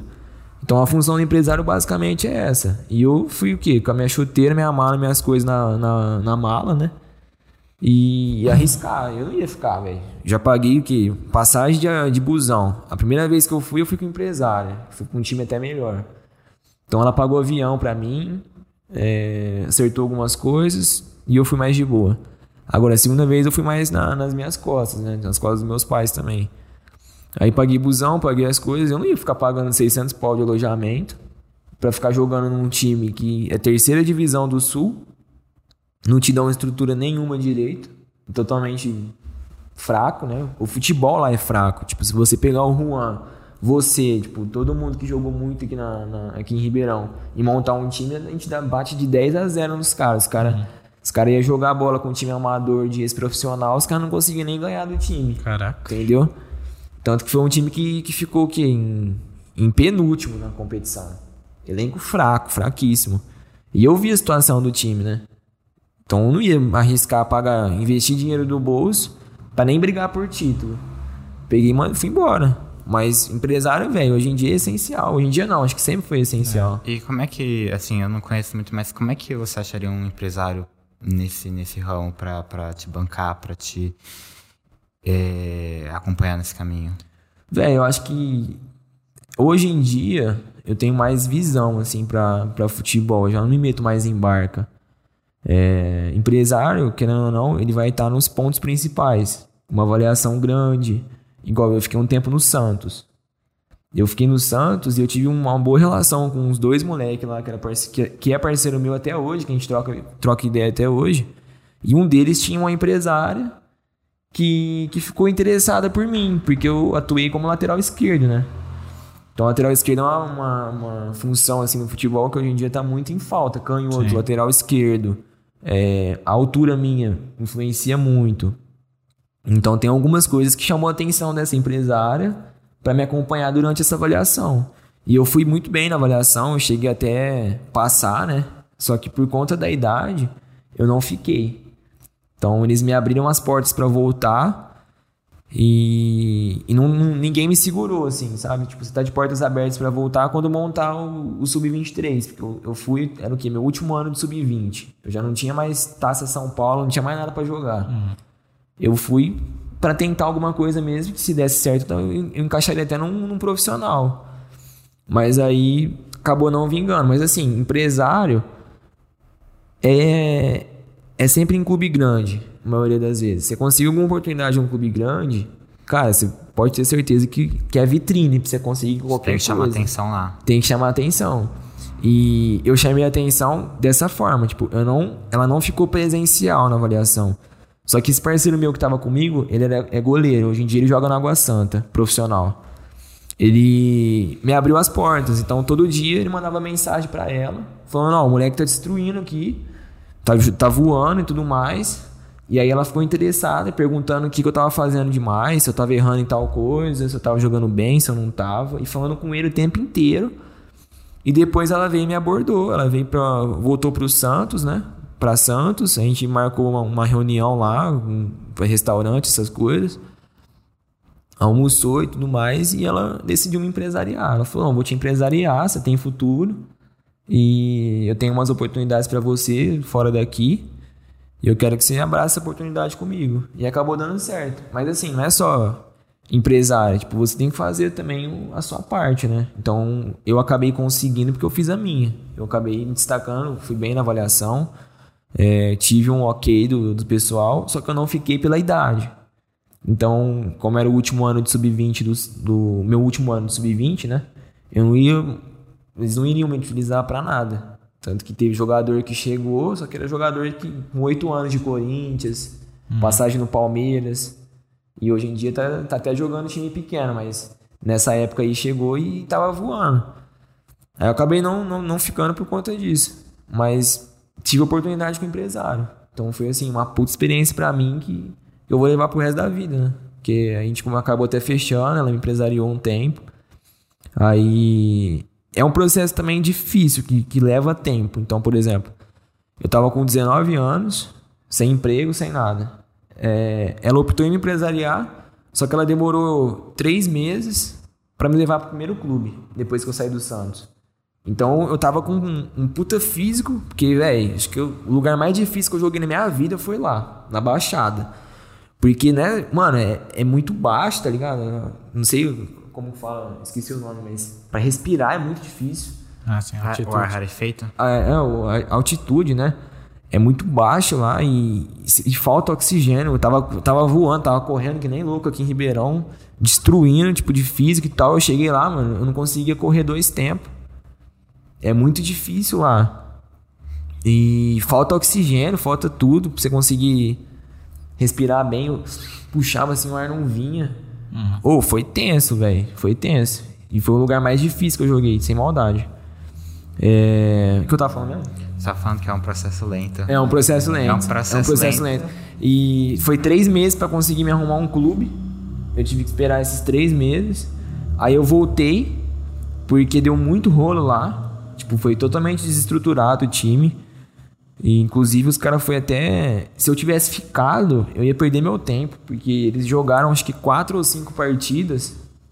É, quatro partidas na, na competição. Catarinense Série B é muito forte lá, né? É como se fosse uma Série A2 aqui no, no, no estado de São Paulo. E a qualidade lá dos caras é muito foda. Eles chegaram a atuar em quatro partidas e foram banidos da, da Federação Catarinense e desclassificados do campeonato por irregularidade do estádio. Pra você ter ideia. Depois eles conseguiram reverter a situação depois de um certo tempo que finalizou o campeonato e tudo mais. E, e comprovar que estava tudo regularizado. Mas eles perderam o campeonato do ano de 2019. Por conta do. Eles conseguiram e tava com um time meia boca. E ainda assim eles chegaram a jogar, perderam algumas, empataram, teve uma vitória só. e foram banidos, tipo assim, desclassificados. Eles zeraram a pontuação na metade do campeonato. Então os jogadores que estavam lá perderam tempo, basicamente. Jogaram e tudo mais. Só que não virou nada. Tipo assim, viajou, arriscou. É, teve, teve os perrengues deles lá pra ser desclassificado e zerar a pontuação. Então, tipo, os caras estavam com 8 pontos, caiu pra zero e automaticamente foram rebaixados pra Série C. Nossa, é foda. Entendeu? Se eu tivesse ficado lá, eu tinha me fudido bonito. Meu primeiro ano de profissional eu ia tomar na. E é Aí você falou é, é um esporte. É um esporte que você precisa ser mais novo. É um esporte- Precisa. Precisa. É, que idade mais ou menos você precisa, pelo menos, pra estar ingressando no futebol? Ah, eu, eu sou 9,9, né? Hoje em dia eu nem sei como é que tá as categorias aí. Mas 9,9 eu tinha que ter estourado com 18 anos, 17 anos. Estourado assim, já tá engrenado com algum clube, empresário e, e alguma coisa, Ter entendeu? começado lá atrás. É, eu comecei, eu comecei tarde, eu comecei com 17. Com 17, 18 anos já tinha que estar estourado. Entendeu? É Pra que ter algum retorno. uma copinha, não. É. Então, por exemplo, eu tava no profissional, tinha moleque 2002 jogando. 2001. Entendeu? Tipo, dois, três cara anos mais velho, novo que né? eu. Já tava mais velho. Eu joguei com caras de 35 também.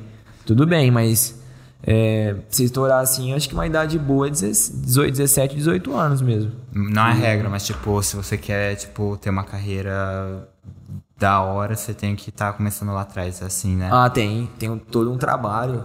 Igual. Tem até o Cristiano Ronaldo que tem a história dele com o filho dele, né? Que preparou o moleque pra isso. Então o moleque, É. desde quando ele nasceu, foi criado por ele e pela mãe dele, mãe do, do Cristiano Ronaldo, pra vingar um jogador fudido. Pra, tipo, herdar a carreira do pai. É um trabalho que você faz desde pequeno, não é só, tipo, você colocar numa escolinha. Hoje em dia, escolinha de futebol é só pra arrancar dinheiro. Sim. Tipo, não vira nada. E se eu soubesse de tudo isso antes, eu tava feito. Tipo, eu tava um time grande hoje. Porque eu ia ter trabalhado desde pequeno. Eu acho assim, eu tô velho hoje pra cá, pro Brasil. O Brasil é muito foda, porque é o campeonato mais difícil do mundo. Você vê Brasileirão aí, você não pega um time, nenhum time, mano, nenhum campeonato do mundo que consegue o último colocado meter 3 a 0 no primeiro colocado, por exemplo. Igual aconteceu. Tipo, Chapecoense meter 4 a 1 no Flamengo na época. O Flamengo tava voando. Tipo, você não vê isso em É outro mais time. porque é difícil em muita questão de concorrência, raça. né? Em qualidade não é o melhor, né? Mas, tipo, Não, mas em, é quali- bom. é, em qualidade não é melhor. Mas, mas é porque é, é muita disputado. concorrência, não é? Não, Não. É, que é concor- é que é disputado, assim, não tem. Você não imagina, por exemplo, às vezes você pensa, vamos supor, ele falou, o Flamengo tava voando.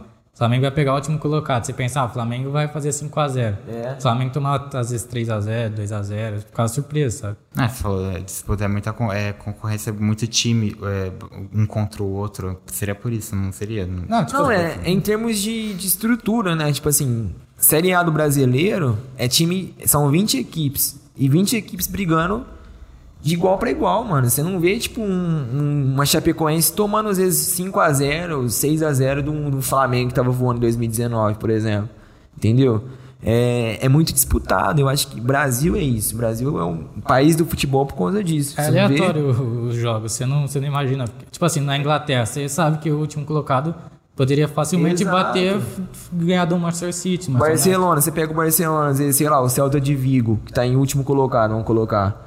O Barcelona vai meter um ataque de 6, 7 a 0 Às vezes 4 a 0 no Celta de Vigo. Tipo, você já sabe que, que a vitória é certa. Você sabe que vai De acontecer. 2 a 0 pra cima. Entendeu? Agora aqui no Brasil não. Aqui no Brasil, se o Flamengo na época. O Flamengo pegou. O Chapecoense tomou 3, tomou 4. O Santos tava em segundo, tava brigando também pelo título. O Santos meteu 4 a 1 no Flamengo, que já era campeão. É, então, um bagulho, tem- é um bagulho muito louco. É meio surpresa. Essa questão do futebol é que, assim, no Brasil tem, é mais exceção. Tipo, é raro um jogador de 23 anos, tipo, já ir jogar, sabe? Tem o caso Leandro Damião, que ele foi, acho que um dos últimos que, que tá na Varsa, o cara igual o Bruno Henrique, tá ligado? Boa, boa lembrar. O Leandro Damião, ele saiu com 23 anos, 20 e poucos anos. E ele saiu do time que eu tava. Sério? Ele saiu do 15 de Indaial. Só que eu tava no Blumenau. E o Blumenau ele foi. Ele passou a ser sede no, no, no- no time, nesse clube do 15 de Indaial. E o Leandro Damião saiu de lá, velho. Era um treinador do Sub-20 de lá. Que eu troquei ideia com ele muitas vezes, ele me contando a história. E formou ele lá dentro do clube. Sim. Leandro Damião passou por lá, o, o Ro- Roberto Firmino passou por lá também. E foi um time aí de, de grande história, de revelar jogador famoso. É, então, tipo assim, Mas- É, tem exceção no Brasil, tipo assim, é, é óbvio que igual o Gabriel falou, tem que ter a base, tipo, desde o começo, a pessoa tá preparando para isso. Mas, por exemplo, fora do Brasil é mais comum ver pessoa mais velha já jogando. Por exemplo, na Inglaterra, sabe o Vard, que é do Leicester? Sim. O cara jogava com 27 anos na quinta divisão da Inglaterra. Tipo, só com os operários lá na E Inglaterra. lá não é tão incomum. É, lá, lá, tipo, lá você vê várias pessoas começando tarde né, lá futebol. É normal, lá os, os caras vê, prioriza a qualidade, né, de jogador e tudo mais. Aqui no Brasil não, igual. eh, se eu tentar alguma coisa aqui no Brasil, é, três opções que os caras vão pedir pra mim. Material de trabalho, material que- é o vídeo, né? Vídeo de você jogando e tudo mais. Ah, o histórico que você tem no futebol e o, ti- o último time que você tava. O último time que você tava assim, quando que foi? Se foi recente, se foi muito tempo. Então eles vão olhar tudo isso daí. Se foi muito tempo, tipo, ó, o último time que eu passei foi em 2021. É 2021? É, início de 2021, por aí. Se eu falar pro cara que foi início de 2021, o cara não me contrata mais. Muito tempo atrás. Entendeu? Então ele vai, ele vai querer saber se eu tô em atividade, como que eu tô no futebol, se eu tenho muita oportunidade e tudo mais. Entendi. Eu acho que basi- basicamente isso. Agora, se eu pegar e for pra fora, com a minha, com o meu, com o meu futebol hoje em dia, jogando na lateral esquerda, que a lateral esquerda é falta no mundo inteiro. Tipo, você vê muito lateral esquerdo jogando que é destro, não é canhoto. Então, meio, meio armador também, canhoto. Você não, você não acha mais do futebol. E são umas opções que eu aprendi a fazer, mas hoje em dia, há dois anos atrás, eu não sabia jogar no meio, por exemplo. Por, por, por isso que eu tô, tipo, daquilo que eu te falei, tipo, no histórico de, de formação de jogador de futebol. Se você não tiver uma formação antes, de alguém te preparando, te ensinando a, a regra do futebol, o que você tem que fazer dentro do campo, a, a inteligência, né, que você, vai, que você vai fazer, a sua atuação dentro do campo, trabalhar tudo isso em você e se- seus defeitos corrigir o quanto antes, você tem um grande futuro pela frente, mano, de conseguir pegar um clube grande. E, e depende do investimento também, aqui no Brasil. Agora, hoje em dia, por exemplo, se eu for com 22 anos pro exterior, eu jogo. Eu jogo porque eu sou brasileiro, porque, querendo ou não, eu tenho um- uma certa habilidade com a bola no pé, tipo, de, de gingue e tudo mais, a, a pegada de brasileiro, e por fazer as funções que estão em falta. Então eu jogo fácil lá. Qualquer time, seja se terceira divisão, segunda divisão, eu acho. Primeira não, porque primeira ainda falta muito futebol pra jogar, mas eu acho que em time mais, mais baixo, assim, eu, eu posso ter um futuro lá fora, entendeu? Com a minha idade. E antes você levava isso em conta, em mudar, chegar a mudar de país, tentar alguma coisa lá fora? Véi, eu, eu levava, assim, né? Até troquei uma ideia com a minha mina recente aí sobre isso. Eu levava, às vezes cheguei a pensar muito nisso, mas não sei, talvez seja possível, talvez não. Eu acho que no momento, no momento e mais pra frente também não. Hoje em dia eu tô mais tranquilo. Só que eu sei que se eu for, eu, eu não volto, por exemplo. Entendeu? Se eu sair do, pra, do país pra, pra fazer outras coisas, eu não acho que eu não volto. Porque aí eu vou focar 100% no, no, no futebol. É igual eu falei pra você, eu abri mão do meu trabalho, abri mão da minha vida pessoal, perdi 6 quilos pra entregar o que eu podia entregar num projeto. E se eu sair daqui pra caçar um time lá fora, eu vou fazer isso também, si. entendeu? Eu vou dar tudo de mim. Eu não vou ficar meia boca, tipo, indeciso. Ah, eu quero voltar porque eu tô com saudade, ou eu não vou tentar aqui porque eu quero, eu gosto do Brasil. Se eu for, eu vou ficar e acabou, tá ligado? Eu vou ficar ralando lá, eu vou limpar chão, que seja, mas eu vou conseguir assinar um contrato com o clube e vou, e vou ganhar dinheiro lá, entendeu? Eu acho que tem grande oportunidade se eu, se eu tentar alguma coisa. E hoje em dia, tipo, eu jogo um futebol que eu nunca joguei na minha vida, hoje em dia. Não é tipo questão de, nossa, destruir. É questão de, mano, hoje em dia eu tenho visão, eu sei posicionar, eu sei muita coisa que eu não sabia. Tipo, Tá táticas, táticas de, de cabeça mesmo, sabe? Não questão de jogar. Questão de tática de cabeça, tipo, raciocínio rápido, visão de jogo e tudo mais, é uma coisa que eu nunca tive antes, porque ninguém me ensinou isso. E eu fui aprender hoje, principalmente da experiência que eu tive no Santos, que foi time grande que me, que me orientou várias coisas. Eu troquei ideia com profissionais fudidos lá dentro que, que abriu o meu leque, tipo, porque eu, porque eu realmente precisava mexer, entendeu? E eu fui acertando aos poucos, mas se eu fosse pra pegar pra jogar hoje lá fora, com certeza daria muito certo. E se tivesse alguém naquela época lá atrás que fosse te ajudar, por exemplo, alguém, um empresário que fosse te ajudar lá fora a expandir, alguém que ia te ajudar lá fora, aí você, você, acha que seria? Ah, Você sem dúvida, com certeza. Qualquer um hoje em dia. E eu conheço muito moleque bom, mano, que, que jogou comigo também, que teria várias oportunidades que hoje em dia tá parado. Nossa, no, se pegar hoje o time que a gente jogava no Batatais, por exemplo, o Luiz, não sei se ele tá assistindo, mas o Luiz destruía, tipo, como zagueiro, volante. Ele tinha uma impulsão para subir de cabeça, mano, fora de base, tipo, ele subia muito bem. E numa altura não tão. Ele é do meu tamanho, um pouco menor. Subia muito bem. O Lucas Gaspar, que jogou com a gente, destrói. Ele foi campeão várias vezes de X1 aqui em Ribeirão. Batendo pênalti, não, não perdeu nada. Tipo, um jogador diferente mesmo. O Vinícius também. São moleque que, tipo assim. É tudo pra ter. Tudo pra jogar lá fora. Tudo. Tem cara que destrói no amador. O Vinícius destrói, foi campeão no amador recente. Moleque destrói, mano, de bola aqui. Que eu falo aqui de Ribeirão, né? Que eu, que eu conheço. E fora os outros que eu conheço pro, pros outros times que eu passei também. Mas é muito moleque que, que dá para jogar fácil, mano. Que joga fácil lá fora. Aqui desperdiça muito, tem muito. Tem muito time amador, por exemplo, que dá pau no, no time profissional. Você pegar aí o comercial, o comercial subiu, ele captou acho que metade do time de amador. O Wendel tava no amador, é, teve mais sei lá quantos jogadores, o Gabriel, Gabriel Tota, né? Não, no Santo Comercial. Gabriel Tota também tava no amador, tipo, os moleques tudo parado, sem jogar, brincando de, de, dos campeonatinhos da X10, que é o vai dar jogo, né? Tocar bola. E jogando por aí que subiram o comercial, velho. Tipo, bateu de frente com os caras que tava jogando profissional. É, é Eu, acho, isso- eu acho isso da hora. O. Wendel, o Wendel tava trampando com um bagulho de futebol do, do Felipe Carbonaro. Saiu pra jogar no comercial. É. Tava parado. E foi considerado o melhor jogador da competição. Da Série A, da, da Bezinha, né? da Isso explica porque que, tipo assim, o, o Brasil, assim, sempre tem craque, tem vários jogadores bons. Só que, tipo assim, a Europa tem mais qualidade, porque eles prezam a qualidade, tipo assim, não preza a idade do cara, tipo, se o cara teve base, fez aquilo e tal. Por isso que a Europa, em termos, tipo, de conjunto, tipo, é, é como posso dizer, é óbvio que o Brasil é o melhor, tipo, de habilidade e tal. Só que a Europa, por prezar na, na idade, não na idade do cara, consegue produzir grande, tipo, jogador assim, sabe? Consegue, os caras lapidam o jogador. O E jogador lá lá, é lapidado. Lá não tem, tipo, negócio de empresário. É, tem no mundo inteiro, mas não é tão forte igual no Brasil, assim. Pra...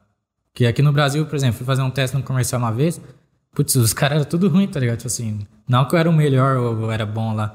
Só que você viu os caras falando, não, o cara ali paga pra jogar, o outro ali paga, pai paga, não sei o É quê. que é um mercado em cima disso. Vários, né, mano. É, tem muito jogador hoje em dia horrível jogando. Sim. Horrível, velho. Você pega o Pará, que jogou no Santos, lateral direito, o cara é grosso. O cara fez cinco gols na carreira. Tipo, E tem duas Libertadores, não tem? Tem duas Libertadores, jogou no Flamengo, tem um currículo foda. O cara é horrível. horrível, mano. A bola bate no cara, velho. Eu tá gosto ligado? nesses campeonatinhos aí, tipo assim, tem uns moleques que era da favela, mano. Tem cada moleque da favela que joga muito, velho. Uh, O desossa. Falando que ele levou couro. no- Mano, eu levei, tipo assim, caras. eu não conhecia o time que eu jogava. Lembra do João, João Reis? Ele botou num time lá, não conhecia ninguém, tipo assim, a única participação que eu fiz, eu dei uma assistência, tá ligado, de cabeça. Passou dois minutos, o técnico me tirou, mas enfim. Já, a gente jogou com os caras da favela, mano, os caras pá, pá, pagou, pá, pá, pagou, tipo, Não, gente os caras desossa. E Mas acho que é mais da hora de assistir quando é assim, né? Tipo, Pô, você- bem mais. Tem campeonato amador aqui em Ribeirão, dá muito mais pega que campeonato profissional.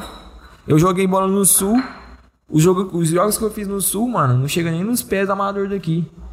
Entendeu? Tipo, de termos de qualidade, de pegada, de raça, os caras dão a vida, dão o sangue na bola. É totalmente diferente. E a pegada do, do hoje em dia é isso, mano. Você vê, os moleques saiu, tava parado, trampando com outras coisas. Esse Wendel, por exemplo, saiu, foi pro comercial, voltou a jogar e foi menor da competição, revelação do campeonato e acho que foi até artilheiro.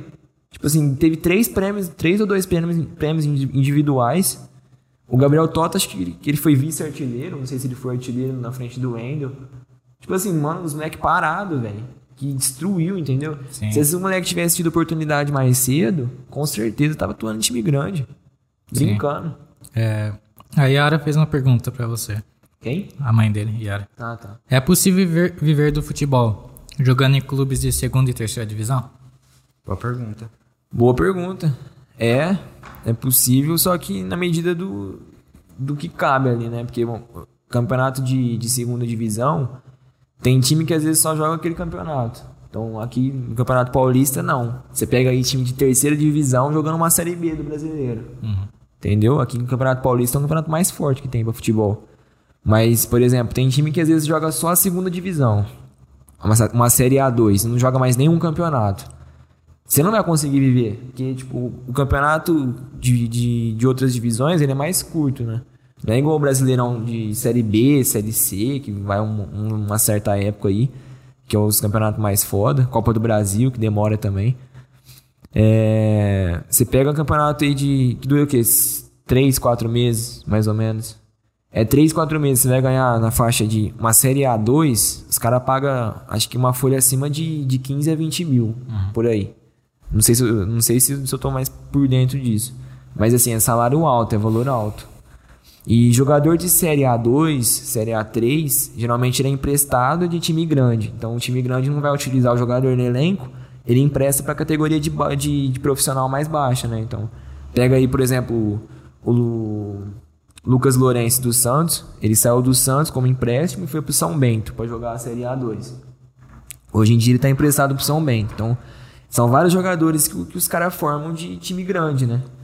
Mas você não vive bem, mano, jogando uma Série A, A3, A4 aí. Se é for só um campeonato. Porque assim, é, é curto prazo é temporário, você vai ganhar divisão menor, que é igual do comercial. Comercial e os caras deviam estar ganhando aqui uns 5 conto.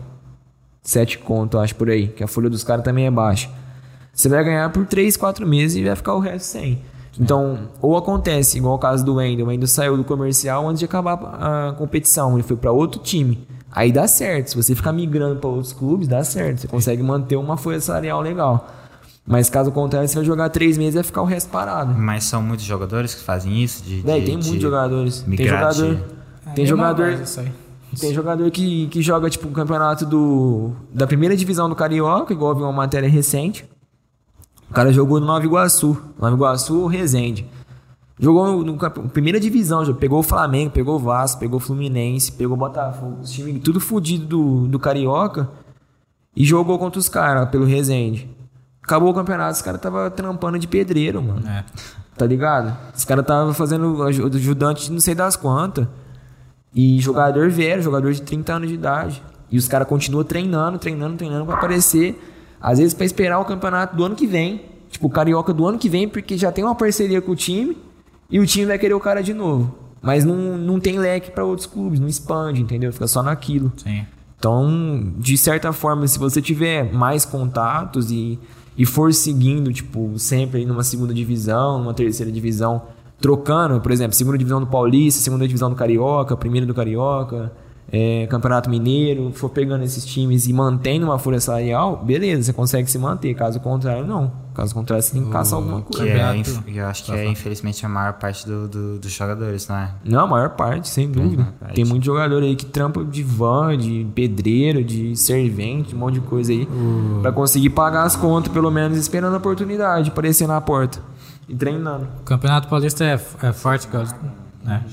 Isso aí que eu ia perguntar. Você aceita Pega um amendoim aí, qualquer coisa, se quiser. Manda bala. O Campeonato Paulista é tão forte que, tipo assim, tem time que às vezes, tipo, vamos por. Vou dar um exemplo. 15 de Piracicaba. Tá nenhuma divisão, por exemplo. Mas, tipo assim, pode estar na primeira divisão do Paulista. Que os caras saem, tipo assim, de um time da Série B, que, tipo, vamos por. O Grêmio tá na Série B. Tem gente que sai do Grêmio pra vir jogar na primeira divisão paulista pra ver se, tipo, um time grande vai, tipo, querer contratar ele. Isso que é o mais, tipo, mais estranho. É, só pra gente encerrar o assunto futebol, o Luiz falou aqui ó, no, no Insta. É, fale sobre apostas esportivas. Véi, aposta esportiva. Tem milhares de mercado hoje em dia, né? De aposta. E muita galera investindo, querendo uma. Na bancada, qual é a bancada? Querendo uma, uma grana extra, né? Uma rendinha extra. E muita gente sem conhecimento também. Mercado esportivo, eu falo pra você, velho, não é fácil. É uma coisa assim. É um negócio que pode virar vício. É um negócio que vai te quebrar um dinheiro fácil. E já vi muito cara tirando dinheiro do salário fixo que tinha às pra pagar a conta de casa, deixando de pagar a conta de casa porque perdeu dinheiro com o mercado esportivo, com a aposta esportiva. Então, assim, é muito, muito complicado para quem quer entrar, de verdade. Porém, também é um mercado que dá muito dinheiro. É, hoje em dia eu posso falar que dá muito dinheiro porque eu tô tirando uma grana boa. Hoje em dia. Só que eu quebrei 5 mil ao longo de um ano e pouco, 5, 6 mil reais. Investindo uma grana que, porra, teve dia que eu quebrei 500 conto em dois dias. Nossa. Tá ligado? e 500 conto em dois dias, mano, é grana. É grana? E Você dá, você, dá pra você fazer muita coisa, dá pra você até comer no milhar, brincando. e quanto você já ganhou no mesmo período, vamos dizer assim, máximo? Velho, eu não cheguei a fazer conta assim de quanto que eu já tirei, porque. Entra e sai, né? Não, nesse período que eu tava fazendo a- as obras lá do, do food park, das coisas, é, você aposta, ganha e você tira, né? Pra usar pra outras coisas. Então, É pouco que ganha e você, não vai por exemplo, hoje eu faço uma média de, de 100 a 200 reais por dia. Hoje. Minha meta é 60 reais por dia. E eu tô passando, eu tô batendo uma meta legal. Igual eu falei, eu acabei de subir uma banca em 4 dias, recente agora, de 140 reais que eu deixei, foi pra 522. Eu ganhei, tipo, papo de 380 reais em 4 dias. É grana. É grana pra caralho. Mas assim, eu tô ganhando muito bem hoje. Se eu conseguir manter um padrão de 30 dias ganhando isso, eu vou tirar em torno de 4 mil, 5 mil reais. Só que sem tirar, entendeu? O segredo é esse. O segredo é você deixar o dinheiro lá dentro, como se fosse um fundo de investimento. É um fundo de investimento, na verdade. É você deixar o dinheiro lá dentro e tem toda estratégia por trás disso para você poder manter esse dinheiro lá dentro sem você quebrar ele. Entendeu? Porque assim, dinheiro costa pra você gastar, tá ligado? Você vê uma quantia lá, você vai querer gastar, você vai querer sacar. Então você tem que ter uma grana, por exemplo. Se você trabalha fixo, você não, não vai precisar do dinheiro da plataforma para você poder manter suas contas. Você consegue tirar um extra e colocar na plataforma para você poder investir, entendeu? É, e aí você consegue ir somando esse dinheiro sem mexer, porque suas contas vai ser paga pelo seu salário fixo. Você não vai precisar sacar. Então eu tava fazendo muito isso, tava vivendo tipo do, das apostas, ganhando 100, 150, sacando, pagando conta, pagando cartão, e o dinheiro não tava somando, não tava crescendo. Quando você cresce uma banca, tem uma banca alta, você não fica pobre. Você fica pobre se você não tiver gestão, sabe o Lipe Veloso? Que Joga bola? Sei. Eu vou citar, eu quero que você veja também, se ele estiver vendo, sei lá. Quebrou uma banca de um milhão, mano. O cara perdeu um milhão na plataforma de, de aposta. Caraca. Caralho. Quebrou um milhão, mano. Agora você fala assim, você dá um milhão na minha mão se eu, se eu quebro, hoje em dia. Hoje em dia eu não quebro. Eu faço um milhão virar 5, 10 milhões. Porque hoje em dia eu tenho um estudo. Eu quebrei dinheiro fácil. Eu fiquei madrugada com aquilo na cabeça, porque, tipo, às vezes eu podia estar saindo com a minha mina pra fazer algum bagulho, pagando uns negócios pra ela, fazendo um rolê da hora, usando o dinheiro pra coisa da hora. E eu tava perdendo pra uma plataforma desgraçada que me comeu dinheiro à toa, tá ligado? Por não ter, não ter conhecimento do que eu tava fazendo. Eu tava simplesmente ganhando. Teve um dia que eu, que eu levantei 60 reais um sábado pra 588. Caraca. Bastante. Eu fiz em um dia, mano, 500 reais. Quase 600. E depois de 3, 4 dias eu quebrei isso aí. Que merda. Você entendeu? Esse mercado tem que ter muita calma, porque, tipo assim, é um negócio, tipo assim, que gera muito lucro e, tipo, fora de você ver manipulação de resultado, às vezes, tipo assim, você, você vai na, na sua segurança, né? Você não, você não extrapola no que você não, tipo, vamos supor. Mas você tem que manchar, ver o que, que você tá É. fazendo, onde você tá. Porque, tipo assim, você vê muito caso assim, ah, o time é punido porque apostou. Teve um time lá na África, não sei se você viu, ele foi banido do futebol. Os caras perderam de 42 a 0. O outro time perdeu de 51 a 1, tá ligado?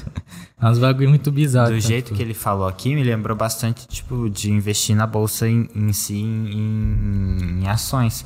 Porque, tipo assim, quanto mais dinheiro você tem, mais você tá rendendo. E tem esse negócio também, se a, se a ação cair, você também perde dinheiro, você tá investindo nela. Mano, é assim, é, todo tipo de investimento é risco. Ações, XP, bagulho de investimento, qualquer coisa é risco, mano. Bolsa de valores. Porque, igual na pandemia. A pandemia derrubou as linhas aéreas totalmente. Azul, Gol, TAM, tudo fodida. As ações, tipo, despencaram. CVC foi só anunciar que acabou o lockdown e depois de um certo tempo que voltou a, o fluxo mesmo de viagem, que estava liberado para viajar, as ações dispararam. Tipo, mais de 200%. Tipo, cresceu muito. E se você tivesse uma grana, quando as ações tivessem caído ali para investir, sei lá, 100 mil reais, 200 mil reais, você ia ter basicamente aí uns 800 mil, um milhão para mais. Porque subiu de uma vez. Entendeu? Você investia quando tava baixo, você sabia que uma hora ia melhorar e. E o cara que investiu quando a ação tava lá em cima, tipo, quando o bagulho tava fluindo e despencou na pandemia e tirou esse dinheiro. Tirou esse dinheiro, se perdeu. fudeu. Perdeu milhões, perdeu grana pra caralho, tá ligado? Então é isso, tipo, todo investimento é risco. Você tá botando um dinheiro ali que com certeza não tem que fazer falta pra você. Tem que ser um dinheiro que não vai te pesar, que não vai faltar pra você pagar a tua conta, pagar qualquer coisa. E que você consiga crescer esse dinheiro dentro do, do que você tá querendo, do resultado que você quer alcançar, entendeu? Mas, assim, o mercado esportivo é muito pior. Porque são milhares de jogos ao vivo que você acompanha. Liga do Catar, Liga da Coreia do Sul, Tem que acordar cedo. Egito. É, mano, todas as ligas, desde as principais até as mais básicas. Eu não fazia ideia de Liga de Egito, de Liga Quant. Eu tô Mano, descobrindo agora. essa Liga Quant aí me deu dinheiro pra caralho. Eu não fazia ideia. Uhum. Bagulho de pegar gol no final da partida, do primeiro tempo ou do segundo tempo. Eu peguei linha de odd de 8.10. Eu investi 20 conto, me voltou 160 conto. Tipo, é um investimento que você faz baixo, com 20 reais. Agora você me fala, com que investimento, com que aplicação que você vai fazer uma entrada ali com 20 reais que vai te dar 180 real? Teve uma, uma, uma, tripa, quadra que eu fiz lá, sei lá, com 2 reais e voltou 70 reais. Mano, é absurdo. É um bagulho que vicia, muita entendeu? Que é dinheiro fácil. Com investimento, poupança te dá 0, não sei das quantas. Tipo, uma grana que você tem ali vai te dar 2 reais por mês. Por dia eu tava tirando o quê? 300 conto por dia? São- 200 mas também são só investimentos com, com ta- a taxa alta de. Como é que eu vou falar? Vulnerabilidade, né? De ser- a, a chance de você perder também é bem alta, né? Você fala o quê? Nas apostas? Nas apostas. Nas apostas, o pessoal fala que é odd, né? Odd de. Tipo assim, como se fosse 30 reais vezes 1,80. Pra você entender. Então você vai fazer uma entrada ali numa odd de 1,80. Aí você investe 30 reais, vai te voltar, sei lá, quase. Ah, men- menos de 2%. É menos do dobro. É, menos o dobro. A não sei que você pegue odd de 2.0, que aí você aposta 30 com retorno de 30. Entendeu? Que aí te dá grana, mas tem, tem dia que eu pego odd de 5.0. Aposto 10 conto, volta 50. Entendeu? Se apostar 100 conto, te volta 500. Se apostar mil, te volta 5 mil. Porra, mil conto pra voltar 5 mil? Sim. Quem faz isso num dia, mano? Entendeu? Agora o vício do momento é aquela Blaze, né? A galera tá usando muito. Já viu já? Blaze? É tipo, tem bastante anúncio e tal. Dizem que também é golpe, né? Mas enfim, né? Tipo, O que, que é Blaze? é, você entra lá, tipo, tem um cassino online, tipo, Ah, eu vi. tem um cass... e tem aquele joguinho lá que, tipo assim, você bota dois reais, aí vai subindo um, tipo um aviãozinho, tipo uma flechinha. Ah, eu sei, sei. Aí, tipo, é, eu fiz uma vez que eu peguei 50, eu botei 50 reais, aí me deu 100 porque eu tava com um link promocional. Tipo assim, eu cheguei a fazer 150, só que eu perdi, porque é muito viciante. Eu falei, nem vou pôr mais dinheiro nisso, porque, porque é capaz que eu vou falir aqui. Mas aí, pra você, por exemplo. Desculpa te corrigir, você ia falar mais alguma coisa? Ah, tá falando que era isso, tipo assim, que é um negócio tão bizarro, tipo assim, hoje em dia tá cheio de robozinho, essas coisas, tá ligado? Já, os caras fazem 100 conto É. por dia. E tipo, tem já teve vezes que eu vi a flecha bater 500, tipo, que vai subindo até o número, só não pode crashar. Chama crash o jogo. É, tipo assim, a flecha vai subindo, tipo, não tem limite. Tipo, uma vez, se o cara por 100 reais faz 100 vezes 500, já vi parar em 500 lá a flecha. Imagina, tipo, o cara tipo, tá no lucro, tipo, sai rico de lá. Só que é um negócio muito, tipo, como dizer? Você fica ansioso, pra, tem que pegar robô, tem que ter uma coisa por trás. Mas, mano, isso daí é um negócio é, vazio, tá ligado? Sim. É um negócio vago. Os caras fez pra ganhar dinheiro. Agora, a aposta esportiva, igual a plataforma mais fodida que tem é a Bet365, a mais completa. Ela te dá o mercado inteiro na mão pra você poder Sim. fazer vários tipos de estratégias. E é um estudo. Porque quando eu quebrei 500 conto, quando eu quebrei uma grana alta, eu fiquei madrugado estudando, tá ligado? Eu fiquei eu pesquisando os caras fudidos que investem nisso. Como que eles têm retorno, como que eles ganham. Mano, tem cara com banca hoje de 200, mais de 200 mil reais. 300 mil reais. Teve um cara que eu sigo, que ele criou quatro contas diferentes. Porque as contas que ele fez, ele subiu um valor alto na banca e a plataforma baniu ele, tá ligado? Porque o cara tá dando prejuízo pra plataforma, ele tava sacando 200, 300 mil conto. Então, tipo, além de você estudar, de você se aprimorar pra investir, você tem que saber as regras da plataforma. Porque a plataforma ela vai te banir, ela vai te fechar o mercado, ela vai te dificultar e vai te fazer perder. Se ela percebe que você é um cara viciado, por exemplo, ela vai te dar mil e uma estratégia pra você quebrar a sua banca. Se você for um cara meio que não conhece a plataforma, entendeu? Pega e investe, vamos supor, você nunca mexeu na plataforma, você põe 5 mil reais lá. Ela vai ver que você colocou 5 mil reais e vai falar assim, ó, tem cara novo na, na, na área, não conhece, vamos ver qual que é, vamos dar oportunidade pra ele quebrar essa banca e me dar esse dinheiro. O código do, do site Então, os é feito robôs- pra. Eles vão te derrubar, eles vão caçar teu, tua estratégia ali pra te matar, entendeu? Você vai quebrar 5 mil reais em 3 dias. Você quebra fácil 5 mil contos se você não conhece. Brincando. Agora, se você conhece o mercado, igual esse cara que é famoso aí, ele põe 20 mil reais na plataforma, plata- pela primeira vez, a plataforma vê que ele pôs 20 mil reais, ela vai ficar de olho nele. Aí ele vai subir essa banca, subir, subir, subir, subir, bateu 100 mil, 200 mil, sacou, ela vai bloquear. Aí ele não consegue nunca mais acessar a conta. Porque viu que é um cara que sabe da, do- dos erros, das, dos pontos fracos da plataforma e vai dificultar o mercado pra ele e vai banir. É, tipo, aí ele cria outra conta. Teve, ele criou mais de não sei quantas contas e bateu mais de 3 milhões de reais. É igual aquele filme lá do. Tem, eu esqueci o nome, que, não sei se é quebrando alguma coisa. É quebrando a banca, é. Tipo assim, os caras vão lá no cassino, que eles estudam matemática, tá ligado? São inteligentes. Ah, Eles estudam as probabilidades do que, que vai cair na roleta, no- nas cartas de 21, tá ligado? E eles, literalmente, eles quebram a banca dos caras, aí eles são expulsos do negócio, porque o cassino não vai aceitar os eu caras. Aí eles, eles se disfarçam, voltam lá pra ganhar mais dinheiro. É tipo isso, tá ligado? mas- mas é, é aquele ditado, a banca nunca perde, tá ligado? É, eles não gostam. Mano, esse cara. Isso daí é tudo esquematizado. eu- todos esses jogos de cassino, tudo esquematizado. Pra, tipo, fazer as pessoas ganharem um pouquinho, se viciarem e ir, ir- irem lá ganhar dinheiro. Então, como ele falou, mano, tem que manjar, tem que saber dos, do- dos negócios. Tem que saber, mano. Eu estudei muito, muito mesmo. Tipo assim, quebrei cabeça. Porque, mano, eu, sofri também, tá ligado? Tipo, eu fiquei estressado que Já você que perder. desistir já? Desistir não. Eu fiquei muito mais curioso Uhum. pra me aprimorar, sabe? E hoje em dia eu consigo investir sozinho. Antes eu precisava de ajuda, então eu fiz parte até de um grupo que chama Black Bet aqui de Ribeirão, os moleques é foda pra caralho.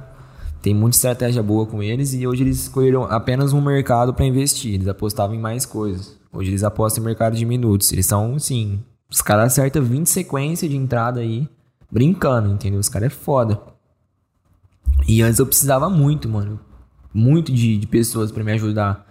Pra me passar a entrada. Porque eu, eu analisava. Tinha uma certa base, porque quando às vezes você começa, você fala assim, pô, eu joguei bola, eu acho que eu sei muito bem desse mercado aqui, é fácil, né? E aí você vai na ideia de que você jogou bola e você conhece o mercado, e o futebol assim, você aposta e, e acha que é aquilo, mas é totalmente diferente. Hoje em dia eu consigo apostar tranquilo. Se você me der aí 10 mil reais na mão, 5 mil reais, mil reais que seja, eu vou fazer esse dinheiro pra você em 30 dias, se você deixar na minha mão, render o máximo que eu consigo render. Eu não falo assim pra você, não, você me dá mil reais, eu te dou 10 mil reais em 30 dias. Eu não falo isso pra você. Só que se fechar comigo, tipo assim, pra subir e ter um, uma- um rendimento alto ao longo de 30 dias, eu te devolvo sem dúvida o dobro. Entendeu? Com as minhas entradas, minhas apostas. Tanto que mais pra frente eu vou criar até um grupo pra é, as pessoas que apostam e tudo mais. Se quiserem entrar e tal, pra, pra me seguir. Porque eu vou passar entradas todas e todos os conhecimentos que eu sei pra essas pessoas. Entendeu? que aí tem que ser um negócio mais elaborado, com mais tempo, né? Que aí demora um pouco, mas mais pra frente eu penso assim, tem muita gente que pede pra mim, tipo, pra montar o grupo logo. Porque eu trabalho com coisa muito alta, né? Tipo, com odd alta. Então, uhum. que eu falei, pega o odd de 8.10, 5.0. Vira e mexe, tô pegando o odd alta. E a galera fica muito interessada nisso. É, então, eu ia te perguntar, você falou, é, por exemplo, de você conhece futebol, é, mas não, não é o caso de você conhecer, manjar bastante de futebol que você vai se dar bem no caso de, na hora ali de apostar no... Mano... E escolher as apostas. Zero chance de, de ser isso que você tá pensando, tipo de... Porra, eu manjo de futebol e, e tô suave. Mano, é totalmente diferente. Tem um e-book gigante pra você ler e-book mesmo, tá ligado? Com, sei lá, 100 páginas pra você poder estudar. É muita coisa. É muita coisa. Tipo, se eu falar pra vocês aqui, a gente fica quatro dias. E sem ainda assim, você não vai aprender tudo. É muita coisa. Então eu pesquisei vídeo, eu estudei e-book, eu estudei estratégia, eu estudei mercado asiático, mercado de minutos, mercado de escanteio, de gols, de múltiplas, tudo. Tudo, tudo, tudo. Eu estudei tudo. É tipo uma faculdade, mano. Só que eu fiz isso aprendendo com a vida, tipo, tomando tomo. Entendeu? E sem ninguém, não tive nenhum professor, por exemplo. Aprendeu na prática. Eu aprendi na prática. Eu consegui ter resultado mesmo depois que eu aprendi na prática e comecei a ter retorno. Porque, velho, é muito complicado, de verdade. Não é coisa simples, não. Você quebra. A mesma forma que você ganha dinheiro fácil, você perde dinheiro da água pro vinho, questão de segundos. Hoje, hoje por exemplo, eu acordei, minha namorada falou assim: ah, vai lá em casa, passei com o cachorro e volta. Mano, é quatro quarteirões que ela mora na minha casa. Eu fiz, uma, eu fiz três entradas hoje. Eu ganhei 60 conto. Em ah. coisa de, de 10 minutos, indo e voltando pra minha casa. Uhum. Eu ganhei 60 conto. Eu ficava num shopping pra trabalhar o dia inteiro. Os caras me pagavam 10 reais a hora. Eu ficava, ah. eu ficava 6 horas trabalhando pra ganhar 60 reais. Eu ganhei 60 reais em 10, em 10 minutos, 15 minutos. Eu acertei duas entradas de escanteio e um, uma entrada em gol. E ganhei 60 conto. Aí depois eu, eu fui deitar, comi um negócio, fui deitar, eu fiz mais algumas entradas. Eu fiz 100 reais hoje. Antes do meio-dia. Eu acordei o que hoje? Domingo eu acordei mais tarde, acordei umas 10 e pouco, 10 horas. Eu fiz 100 reais antes do meio-dia. Sim. Tá ligado? E eu ficava às vezes, tipo, teve vários jobs que eu fazia, trabalho temporário, que eu pegava diária assim, 120 contos, 100 reais, pra você ficar várias horas trabalhando, às vezes madrugando. E eu fiz isso em questão de duas horas. Fiz 100 pau hoje, duas horas. É, é absurdo, mano. É, é absurdo. Muito louco, é muito louco. É muito louco. Você falou, o pessoal geralmente fica, mano, com, com preconceito por conta de, tipo, ser um negócio meio de cassino. O pessoal acha que. Que... Ah, é, é meio arriscado. Qualquer tipo. Não, é arriscado, entendeu? Mas você vê o pessoal com um certo preconceito, mas isso daí funciona da mesma forma, mano que você for fazer uma aplicação para investir na bolsa, tá ligado? De é, certa sim, forma. Tipo, porque... Você não vai pegar, igual ele falou, você não vai pegar, tipo assim, 20 mil não tem um conhecimento da plataforma. Tipo, aí você vai falir. Você tipo. vai quebrar. Igual o Lipe. Ele quebrou um milhão. É, o cara ganhou. Ele subiu uma banca de 100 mil para um milhão. Que ele fez várias entradas loucas e bateu. Foi questão de sorte. E quebrou um milhão em questão de, de sei lá, dois sim. dias, tá ligado? É tipo assim, não precisa entender futebol, mas tem gente que nem gosta de de futebol e. Tá fazendo dinheiro. Tá lá ali. estudando e fazendo dinheiro. E tá isso. fazendo. Tem muito moleque que jogou bola que hoje em dia aposta, né, no mercado. E virou trader esportivo também. Largou o futebol pra, pra atuar na área. E, mano, esse mercado é muito, muito doido. E é bem completo também, né? Porque já vem de vários anos aí, crescendo muito. E te dá uma, uma oportunidade de ganhar um dinheiro aí. Que tem cara que larga tudo que tá fazendo, larga faculdade, larga qualquer tipo de, de coisa que tá fazendo para virar trader esportivo. E tem muito preconceito. Se eu falar, por exemplo, uma pessoa, para um médico formado, para alguém que tá me perguntando o que, que, que, que eu trabalho, eu falo, não, eu sou trader esportivo. Porra, vai rir na minha cara. Que porra que é essa, tá ligado? O que, que você tá fazendo na sua vida? Você Ficar quer só isso pra sua vida? Ficar no computador o dia inteiro. Ficar no, no celular, no computador o dia inteiro, você quer isso pra sua vida? Só que, mano, os caras têm assim. É tipo esse estúdio aqui, cheio de tela de computador, acompanhando várias ligas de futebol três computador, televisão, acompanhando várias coisas, investindo ao vivo. E os caras ganham mais que médico, velho.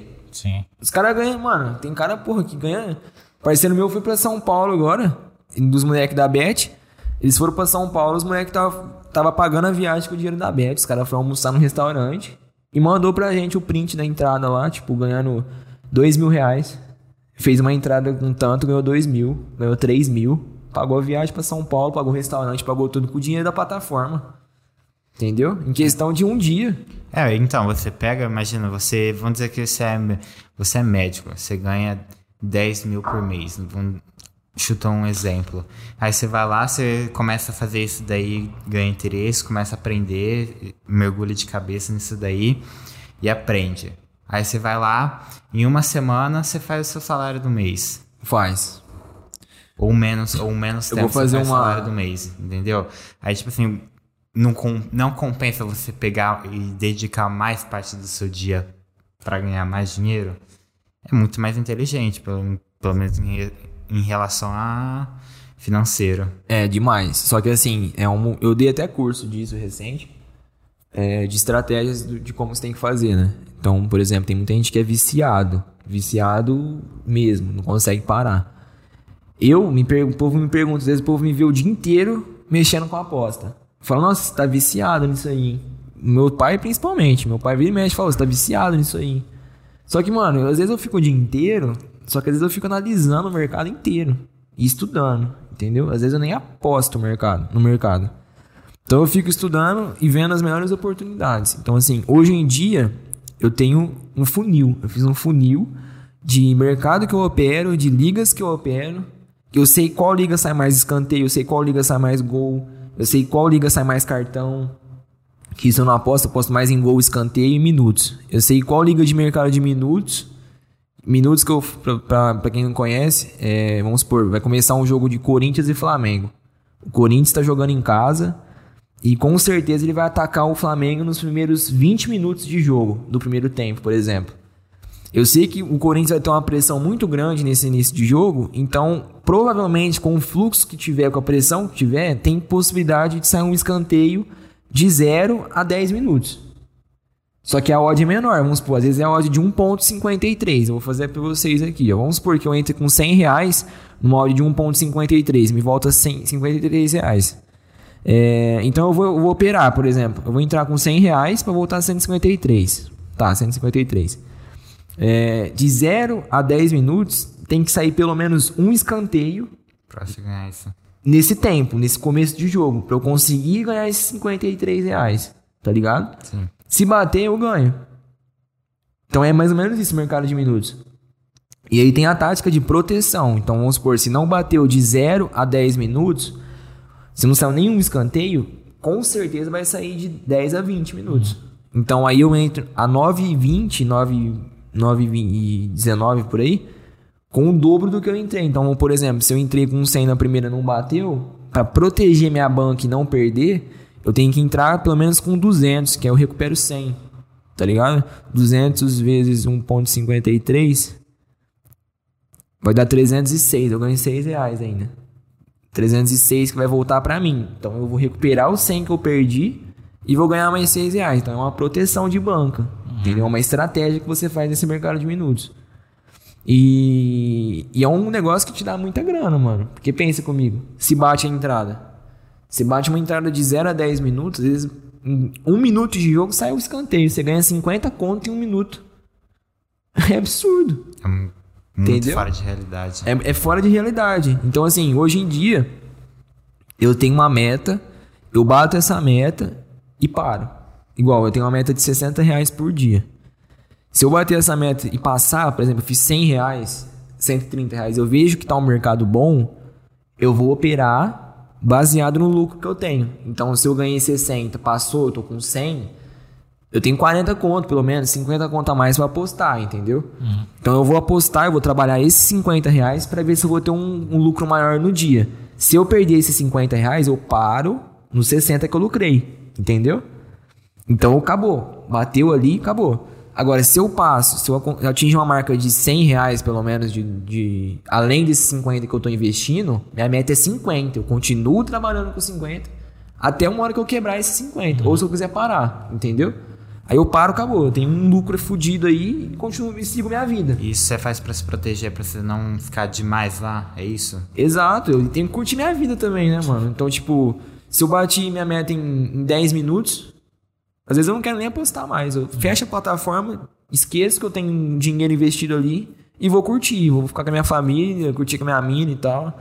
Minha mina, minha, minha namorada, inclusive, foi a que mais me apoiou. Porque ela viu eu quebrando e foi a que mais acreditou na plataforma. Eu vou fazer uma conta para vocês aqui, que é um negócio que você vai assustar, mas é possível. Hoje em dia, tipo, se vocês forem apostar, não é possível porque vocês vão quebrar, vocês não conhecem. Mas com a, o, o estudo que eu tive até hoje, eu consigo fazer mais para frente. Hum. Então vamos por aqui. Eu vou ter uma banca de 5 mil reais. 5 mil reais eu vou dividir por 33 unidades. 33 unidades eu posso apostar de 5 mil reais, eu posso apostar 150 reais por entrada. Então, qualquer jogo que eu analisar, eu vou investir só 150 reais. Eu não posso investir mais que isso. Por quê? Isso daqui diminui o risco de quebrar a banca. Então, eu tenho 33 chances de investir e ter um lucro. Entendeu? É basicamente isso. E 33 chances, pensou, mano, se apostar 150 reais em 33 vezes, dividido por 33, você não vai quebrar. Não tem como ser 33 entradas dar errado. Não existe isso dentro da plataforma. Principalmente com conhecimento de proteção de banca. Então, assim, 150 reais, vamos supor que eu faça uma média de, vamos colocar, 2 mil reais aqui. 200 reais por dia, aliás. 200 reais vezes, se eu trabalhar 30 dias sem sacar nada do dinheiro, deixar lá e apostar e fazer 200 reais por dia, eu tenho 6 mil reais de Bastante. lucro. De lucro. Além dos meus 5 mil reais. Eu tenho 11 mil 11 mil na banca. em um mês. Tá ligado? Porque você trabalha a longo prazo. Você não vai trabalhar em dois dias. Ah, os 33 você pode dividir fazendo durante o mês, por exemplo. Se é uma não, os estratégia que 33, os 33 é a divisão que você faz da sua banca total. Pra você não ter risco de quebrar. Então eu sei que eu posso fazer entradas de 150 reais. Se eu acerto três entradas, duas entradas, sei lá, me dá 200 reais de lucro, eu não aposto mais. Entendeu? E aí eu somo 200 reais por dia de lucro. Então em 30 dias que eu opero, se eu operar todos os dias, 30 dias, eu vou ter 6 mil reais de lucro no final do mês. Ganhando 200 por dia.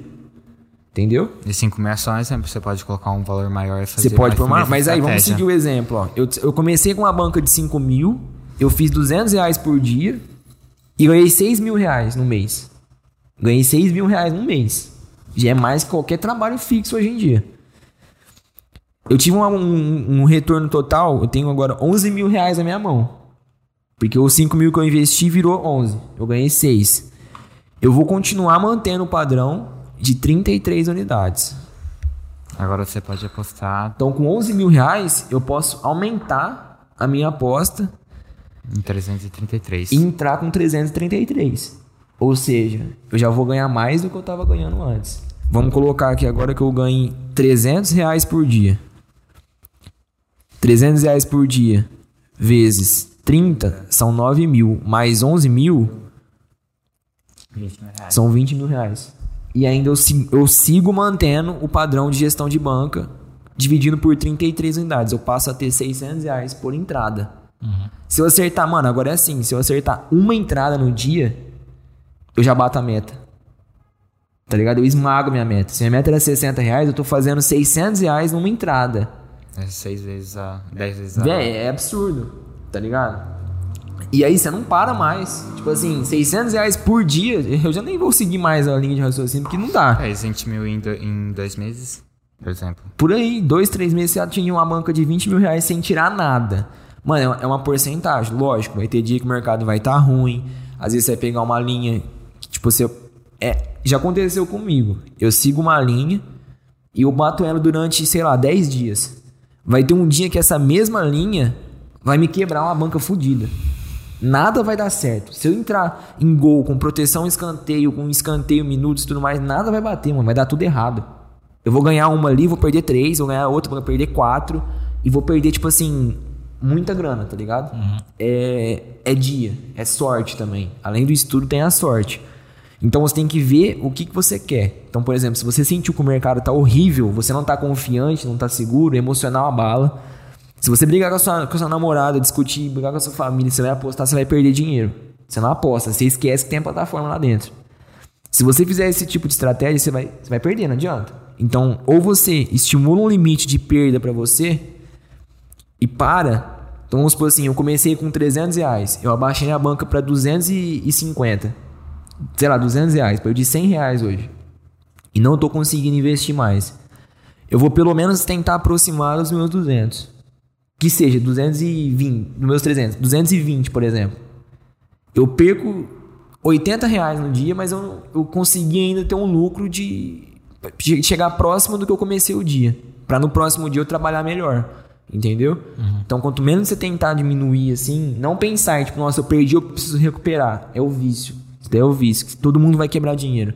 Se você quiser recuperar dinheiro, logo no mesmo dia você vai perder. Que tá esquece, cabeça- esquece que você perdeu. Cabeça fria, tem que ser que estar com cabeça fria.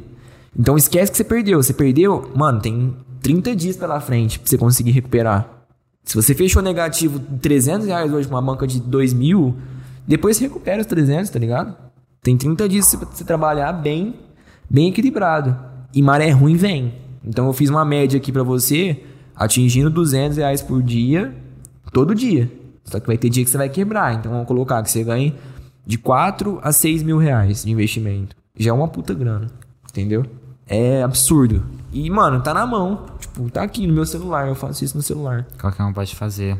Qualquer um pode fazer Já isso. já o Matheus acabar aqui, o Matheus aí já vai entrando no mercado. Não, minha mãe tá assistindo isso daí. Fala, filho, você, tá, você, você escutou o garoto, né? Tá, tá ligado? Seu pai tá assistindo, ó. É, meu pai tá assistindo, fala. e eu perdendo chance aqui. Só É. tendo prejuízo. Mas, galera, quem quiser apostar, igual o Gabriel falou, tem a responsabilidade também, não seja, não seja louco. É o que eu falo, velho. Se quer, quer começar no mercado, quer apostar, quer Tá ganhar cheio dinheiro. de coisa na internet pra estudar, pra ler. Tá. Ixi, tem tudo na internet. Eu peguei tudo na internet. Estuda, pesquisa bastante, se dedica. É, se eu tivesse alguém pra me orientar, pra me passar uma visão antes de começar, talvez eu não teria perdido em um ano e meio 5, 6 mil reais, por E exemplo. não vai abrir consultoria, você? Vou, vou abrir, mas aí é um negocinho que, que vai ficar mais pra frente, né? Eu vou divulgar ainda. Hoje em dia eu faço pra, pra alguns amigos, né, que me pedem no privado. Eu faço mentoria, mentoria online, né? Tipo, eu passo pra eles no privado algumas entradas e tem gente que tem muito resultado, tem muito retorno. Mas não, não entra sem conhecimento na plataforma que você vai quebrar dinheiro. E quebra feio, velho. Quebra feio mesmo. E eu só consegui hoje chegar nisso, tipo, em conseguir um retorno, conseguir um lucro, por sofrer, né? Por perder dinheiro e ficar ma- martelando na cabeça a madrugada inteira o dinheiro que eu podia estar fazendo, usando para outras coisas. Entendeu? Então estuda, pesquisa e tenha sempre gestão de banca, controle emocional, que é os pontos principais, né? Estratégia, funil, opera no mercado que você tem conhecimento. Então faz um funil das entradas que, que te dá mais retorno. Você tem que anotar tudo que você ganha, todos os jogos que você pegou pra você saber a liga que você tá, tá- tá trabalhando, né? Por qual exemplo, que te dá pra não- retorno, qual pra- que te dá menos retorno no mercado que você opera. Separa um mercado bom pra você operar. Se você gosta de escanteio, se você gosta de gol, de minutos, de handicap asiático. É muita coisa, mano. Que você vai aprender, tipo, em três meses pra mais estudando. Antes de você começar a investir. E se você tem pouca grana, não opera. A banca ideal que eu falo pra todo mundo ter um retorno é mil reais pra começar. Não é que você vai quebrar os mil reais ou que você vai usar os mil reais. É porque é proteção também, né? Então, tipo, você tem a entrada, você tem a proteção. Às vezes você pode cobrir um pouco mais a sua proteção pra ter um lucro. Tem várias estratégias. Então, a banca ideal é isso. Se você colocar 100 reais, 200 reais, 300 reais, você vai quebrar. Fica difícil não Fica perder difícil, dinhe- entendeu? dinheiro. Assim, Ainda assim, uma banquinha legal, 400 pra cima, é nessa faixa. Mas caso contrário, nem tenta. Sim. É, agora mudando de assunto, o Guilherme mandou lá no Instagram. A gente é futebol, né? Pede pra ele lembrar das vezes que a gente jogava junto, ele pisava na bola e caía. é normal, né, Gui? Eu lembro que você ficava, tipo, quando você era mais novo, né? Você ficava sambando na bola. Ficava sambando, velho. Ficava balançando pra lá e pra cá, caía, pisava na bola. Ixi. Época boa. vezes, época boa. O Gui também é maratonista, né? É, Gui é o cara que eu nunca... Eu nunca vi um cara correr igual o Guilherme. Guilherme Tinha o corre. Daidon também, corria bastante. Dairo corria bastante. Dairo ficou velho agora, não corre mais, né? É. Mas o Guilherme, vixe Maria. O cara se atacava, perdia a bola. Aí o Gui fazia o contra-ataque. Aí o Gui errava o contra-ataque, se recuperava na hora que você tava atacando, ameaçava chutar pro gol, o Gui tomava a bola de C e já tava no outro gol de novo. Tipo assim, é muito louco. E, co- e corre muito, velho. Corria muito mesmo. É, hoje em dia acho que deu uma diminuída porque machucou o pé, não, uns negócios assim. Lesão, né? Lesão vai comendo. E, mas ele e o Daidon era surreal também, né? O Dário, quando apareceu na prática lá, pelo menos um pra chegar junto com o Guilherme, né? É. Porque, Põe um pra cada lado, porque o Dário sempre com a camisa do Messi, né? sim, Acabou corria com a bola no pé. argentino. Ele é fã até hoje do. do torce até pra Argentina hoje em dia, o Dário. É, Meio louco. é doidinho. Mas cada um torce pra quem quiser, né? Mas. Exatamente. Tem mais pergunta? Não, acabou as perguntas. É, e como a gente tá chegando um pouco no fim, fala aí o que você espera da sua vida. Tipo assim, sua vida era o que você tava esperando? Ou mudou tipo, completamente do que você pensava? Ah, mudou muita coisa, né? Hoje em dia eu tenho um foco, assim, de, de me estruturar financeiramente, na verdade. Eu até tranquei minha faculdade pra abraçar o projeto. Inclusive, até esqueci de comentar isso. Eu saí do trampo, parei de fazer minhas coisas, saí da minha rotina de vida, tranquei minha faculdade pra me enfiar no projeto que tá dando certo. Mas eu tenho como foco agora pensar mais né, no que eu vou fazer. Eu tô começando agora num, um novo trabalho aí que vai me dar uma estabilidade melhor. Então eu quero acertar meu lado financeiro, né? Ter uma estrutura bacana, continuar investindo na plataforma, nas apostas, é, fazer uma renda boa, ter um foco aí de comprar minhas coisas, meu carro. E vai mudando, né, a cabeça. Eu acho que a parte assim do futebol ainda tá em mim. Eu jogo amador, jogo horarinho, brinco, tudo mais. É, faz parte de mim. Mas questão de profissional, assim, só se for uma coisa muito boa mesmo. Sim, Que na idade que eu tô é bem difícil aparecer. sim. Mas é isso, é, é focar na, nas minhas coisas, né, na minha vida, e mais pra frente pensar em voltar na faculdade. Assim que eu tiver mais estruturado. O que, que você fazia? Educa, educação física. Mais na área mesmo. Uhum. Abandonou isso daí pra, pra esse projeto sem, É. sem plano B. Eu tive que trancar. Ah, plano B a gente sempre tem, né? Mas eu entrei de cabeça mesmo e, e sem pensar em segunda opção. Se tiver muito plano, te deixa meio perdido nessa cara. Ah, desvia o foco, né? É. desvia, você fica pensando várias coisas. Então tem que sempre focar no que você quer fazer. E igual o projeto de vocês, o projeto de vocês é massa pra caramba. É Sim. coisa que, que foge do padrão, né? Tipo assim, hoje em dia a faculdade, eu penso assim. é, não é que eu acho que a faculdade é desnecessária. Mas, por exemplo, você igual falou, celular você pode estar ganhando dinheiro, você pegar e estudar. Então, tipo assim, é óbvio que tem faculdade que você precisa fazer, né? Você não vai, tipo, medicina, por exemplo, você não vai atender um paciente estudando online, né? Tipo, não tem nem como. Mas, tipo assim, tem muita hoje em dia, os pais obrigam muito, sabe? Tipo, sendo que a internet hoje em dia tem, te dá um leque, tipo, gigante de você conseguir dinheiro, você estudar, você ir atrás do que você quer. Tipo, igual podcast, a gente vai batalhar. A gente sabe que não é fácil, mas, tipo assim, igual você falou, tipo. é, não dá pra gente, se uma pessoa falar que não vai dar certo, não dá pra gente desistir porque a pessoa acha que não vai dar certo. Exato. Porque tem muita gente que às vezes queria estar fazendo o que a gente tá fazendo, tipo, por inverno, fala, ah, não vai dar certo. Igual, tipo, o seu negócio de hambúrguer. É, às vezes a pessoa fala, ah, não vai dar certo só pra te desmotivar, porque queria estar fazendo o que você faz, mas não conseguiu ter o sonho dela e então te prende, tá ligado? Muita gente atrapalha, né? Sim. Quem tá querendo crescer de alguma forma. E principalmente quem quer investir, né? Sim. Empreender não é fácil. Teve algum amigo seu, tipo, que você ficou sentido, tipo, decepcionado, assim? Quando você iniciou seus projetos? Algum cara, Cara. que você falou, caraca, aquele moleque eu não esperava que... Amigo da faculdade que, foi, que, que Não, eu eu não vejo acho- mais. Eu acho que teve mais gente apoiando do que eu imaginava. Eu imaginava, assim, muita gente não acreditando. E teve várias pessoas que duvidaram, né? Tipo, falaram que talvez com medo de experimentar o lanche, se fosse ruim, né? Eu já escutei falar nisso. E eu tive que aprender a fazer, né? Também. Eu não mexia com essas coisas. E eu aprendi a fazer e comecei a fazer pro público mesmo. Porque eu, eu pensei, a ideia era contratar chapeiro. Mas se o chapeiro me deixasse na mão, como é que eu ia fazer, entendeu? Eu tinha que saber fazer o lanche, o produto que eu tô vendendo. E aí eu acabei trabalhando mais do que, do que qualquer um, né? Eu deixei chapeiro por pouco tempo, não consegui achar mais. E, e eu fiquei fazendo os lanches. Então, assim, teve gente que chegou a duvidar, mas quando comeu, falou, cara, é sensacional, muito bom. E curtiu muito, mas eu acho que eu tive muito mais mensagem positiva e, e lado positivo do que negativo. Sim. E eu me surpreendi também. Às vezes pessoas que eu não esperava tanto proporcionaram muito pra mim, entendeu? Fora os, os parceiros que, pô, comem direto, Sim. entendeu? Mas é isso. É foco, é determinação. Pra qualquer projeto, qualquer coisa que você inicia, deixar de lado aí qualquer opinião que não, não sirva pra somar, né? Sim. Que eu acho que é- não precisa ser válido, né? Quando a pessoa quer desmotivar, quer tipo, apresentar outras ideias. Cara, você tem uma ideia, abraça a ideia. Se der errado, deu, entendeu? Depois você começa outra coisa, mais pra frente você pode voltar a tentar a ideia que você tinha, a tentar fazer, né? Executar melhor.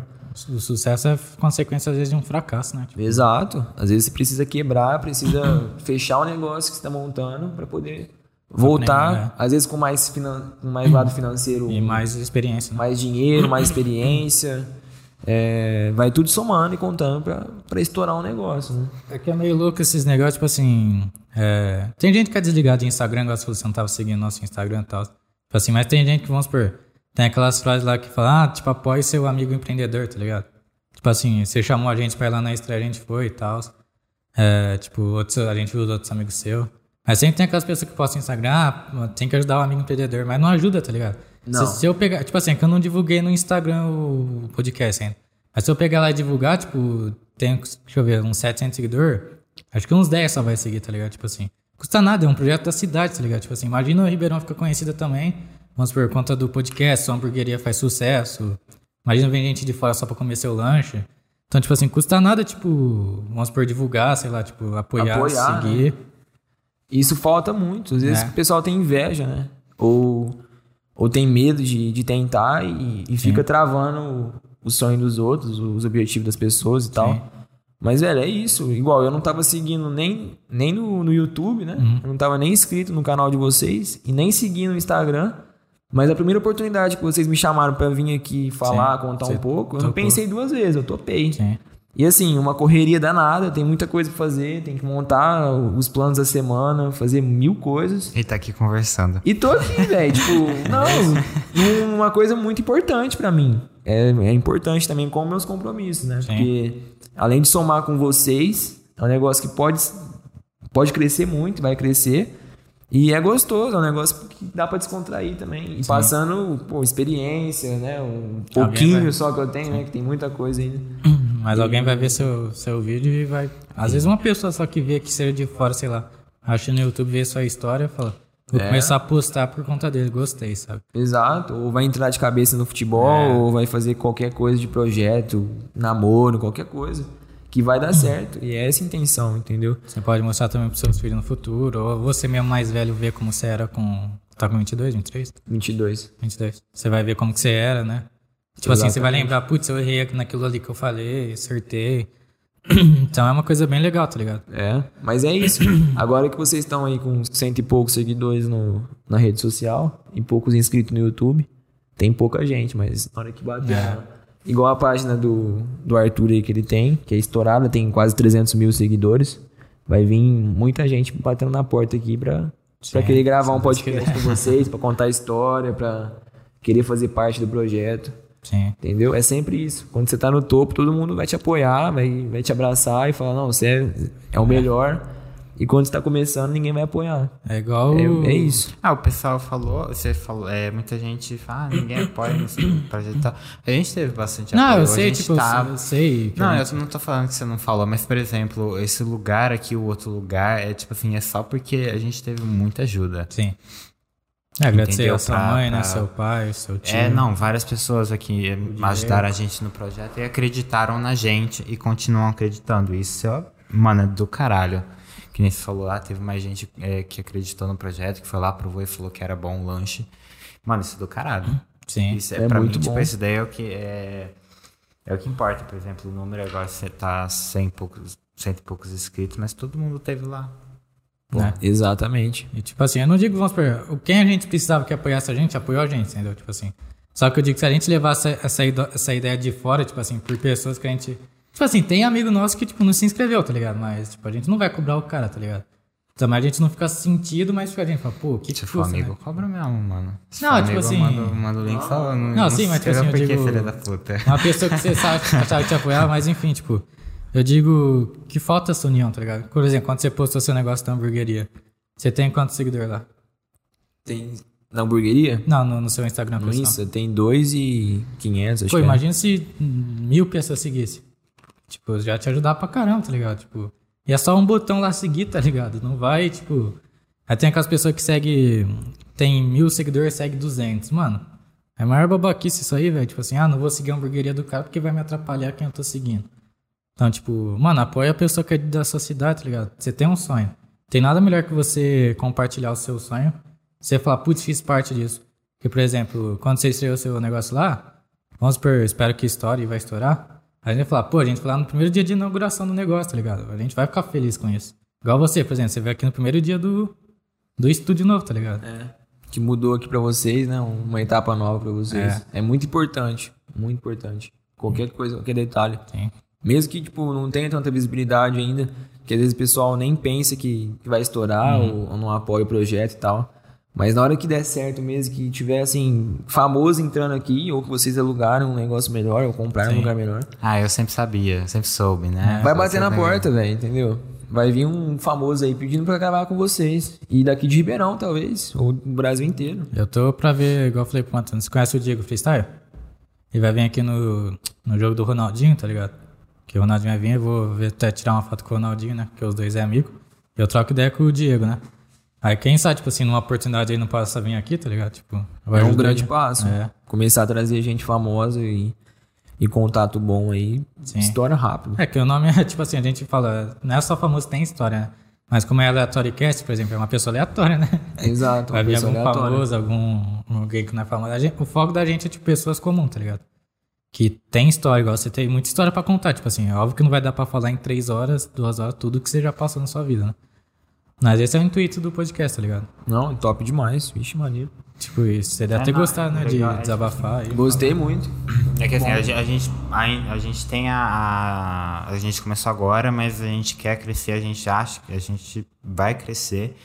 E, tipo assim, a gente vai abraçar essa ideia do podcast mesmo se a gente tiver um milhão e meio de inscritos, a gente não vai estar só chamando é, artistas, a gente vai estar sempre chamando uma povo meio doidão, tá ligado? Aleatório, É aleatório. Falando besteira, igual minha mãe falou pra eu falar certo aqui. Eu falo besteira mesmo, eu xingo mesmo. E, Ah, tem que ser você mesmo. e foda-se. Porque você poderia falar que você nunca, você nunca quebrou, você nunca teve nada. Ó, tá no YouTube que É. não é pra criança, então.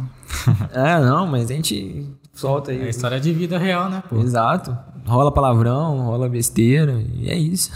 É bom, acho que já, já não tô te expulsar, né? Mas a gente costuma. Não, tá ótimo, né? Gente, agradeço vocês aí pelo projeto, pela oportunidade de me chamar, de poder gravar com vocês. De o pessoal também, muito obrigado aí, quem comentou, quem seguiu, todo mundo que somou aí, muito bom, muito importante. E com certeza vai ter outros mais pra É, frente. a gente pretende chamar depois mais pra frente todo mundo que veio no começo, pra conhecer aqui também, né? Vai, a gente tá com a geladeirinha aqui agora. Quando eu tiver uma brejinha aí, a gente chama pro episódio Pô, bom 2. demais. Vai ter uma mesa de sinuca, vai ter um. Vai virar um bar aqui, dá até pra fazer uma festa. Só pra terminar aqui, a sua mãe Yara falou. É muito complicado. Acho que muitas pessoas são frustradas por não terem feito o que gostariam e acabam desacreditando o projeto de outras pessoas. É, são mesmo. Exatamente. E novo ainda, né? É. Tipo, nós é tudo novo. Sim. Nós, viu? Eu falo nós mesmo. A gente é tudo novo, velho. Tem muita E oportunidade, Tá né? fazendo isso aqui, tipo.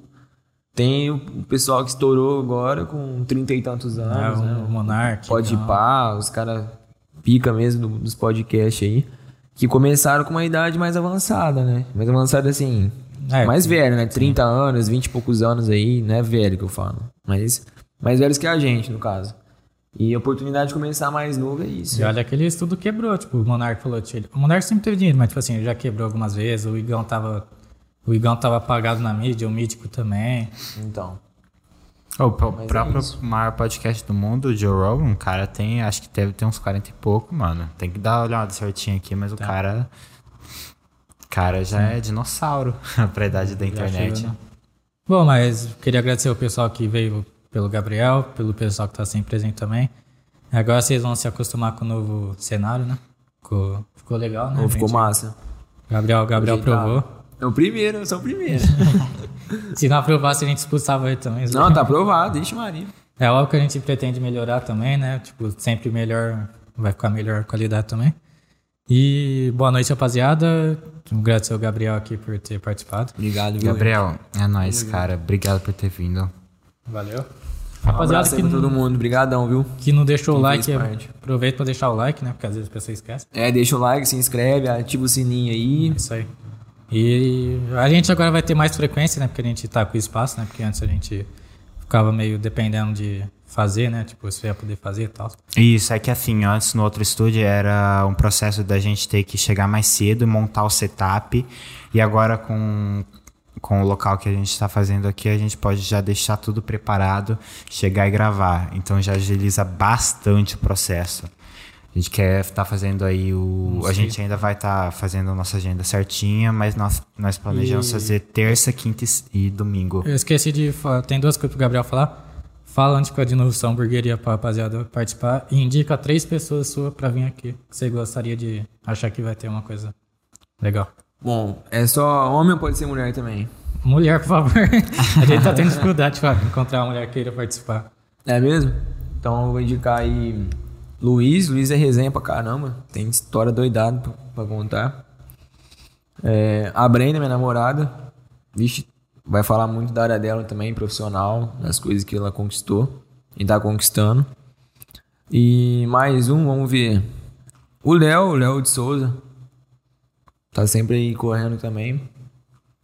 Vai ser bom. Tem bastante papo pra trocar, bastante conversa. Fechou, da hora. E a hamburgueria fica na rua Galileu Galilei 596. Quem quiser conhecer, tem é food park, né? Tem tudo lá. Tem, tem açaí artesanal, espeto, breja à vontade. Uhum. É, comida de boteco, drink. Bicho, tem tudo. Porções. Tem no iFood também, né? Tem no iFood também. Pode Como pedir tá lá no aí. iFood o seu? Botarelli Burger. Então, galera, pede aí o lanche dele que é bom. A gente provou. Gostamos. Vamos lá voltar de novo um dia. Agora ele falou correria, né? Mas, e é isso, é muito bom, como eu falei. E tamo junto. Tamo Falou, junto. Verelinha. É nóis. Beijo. Valeu.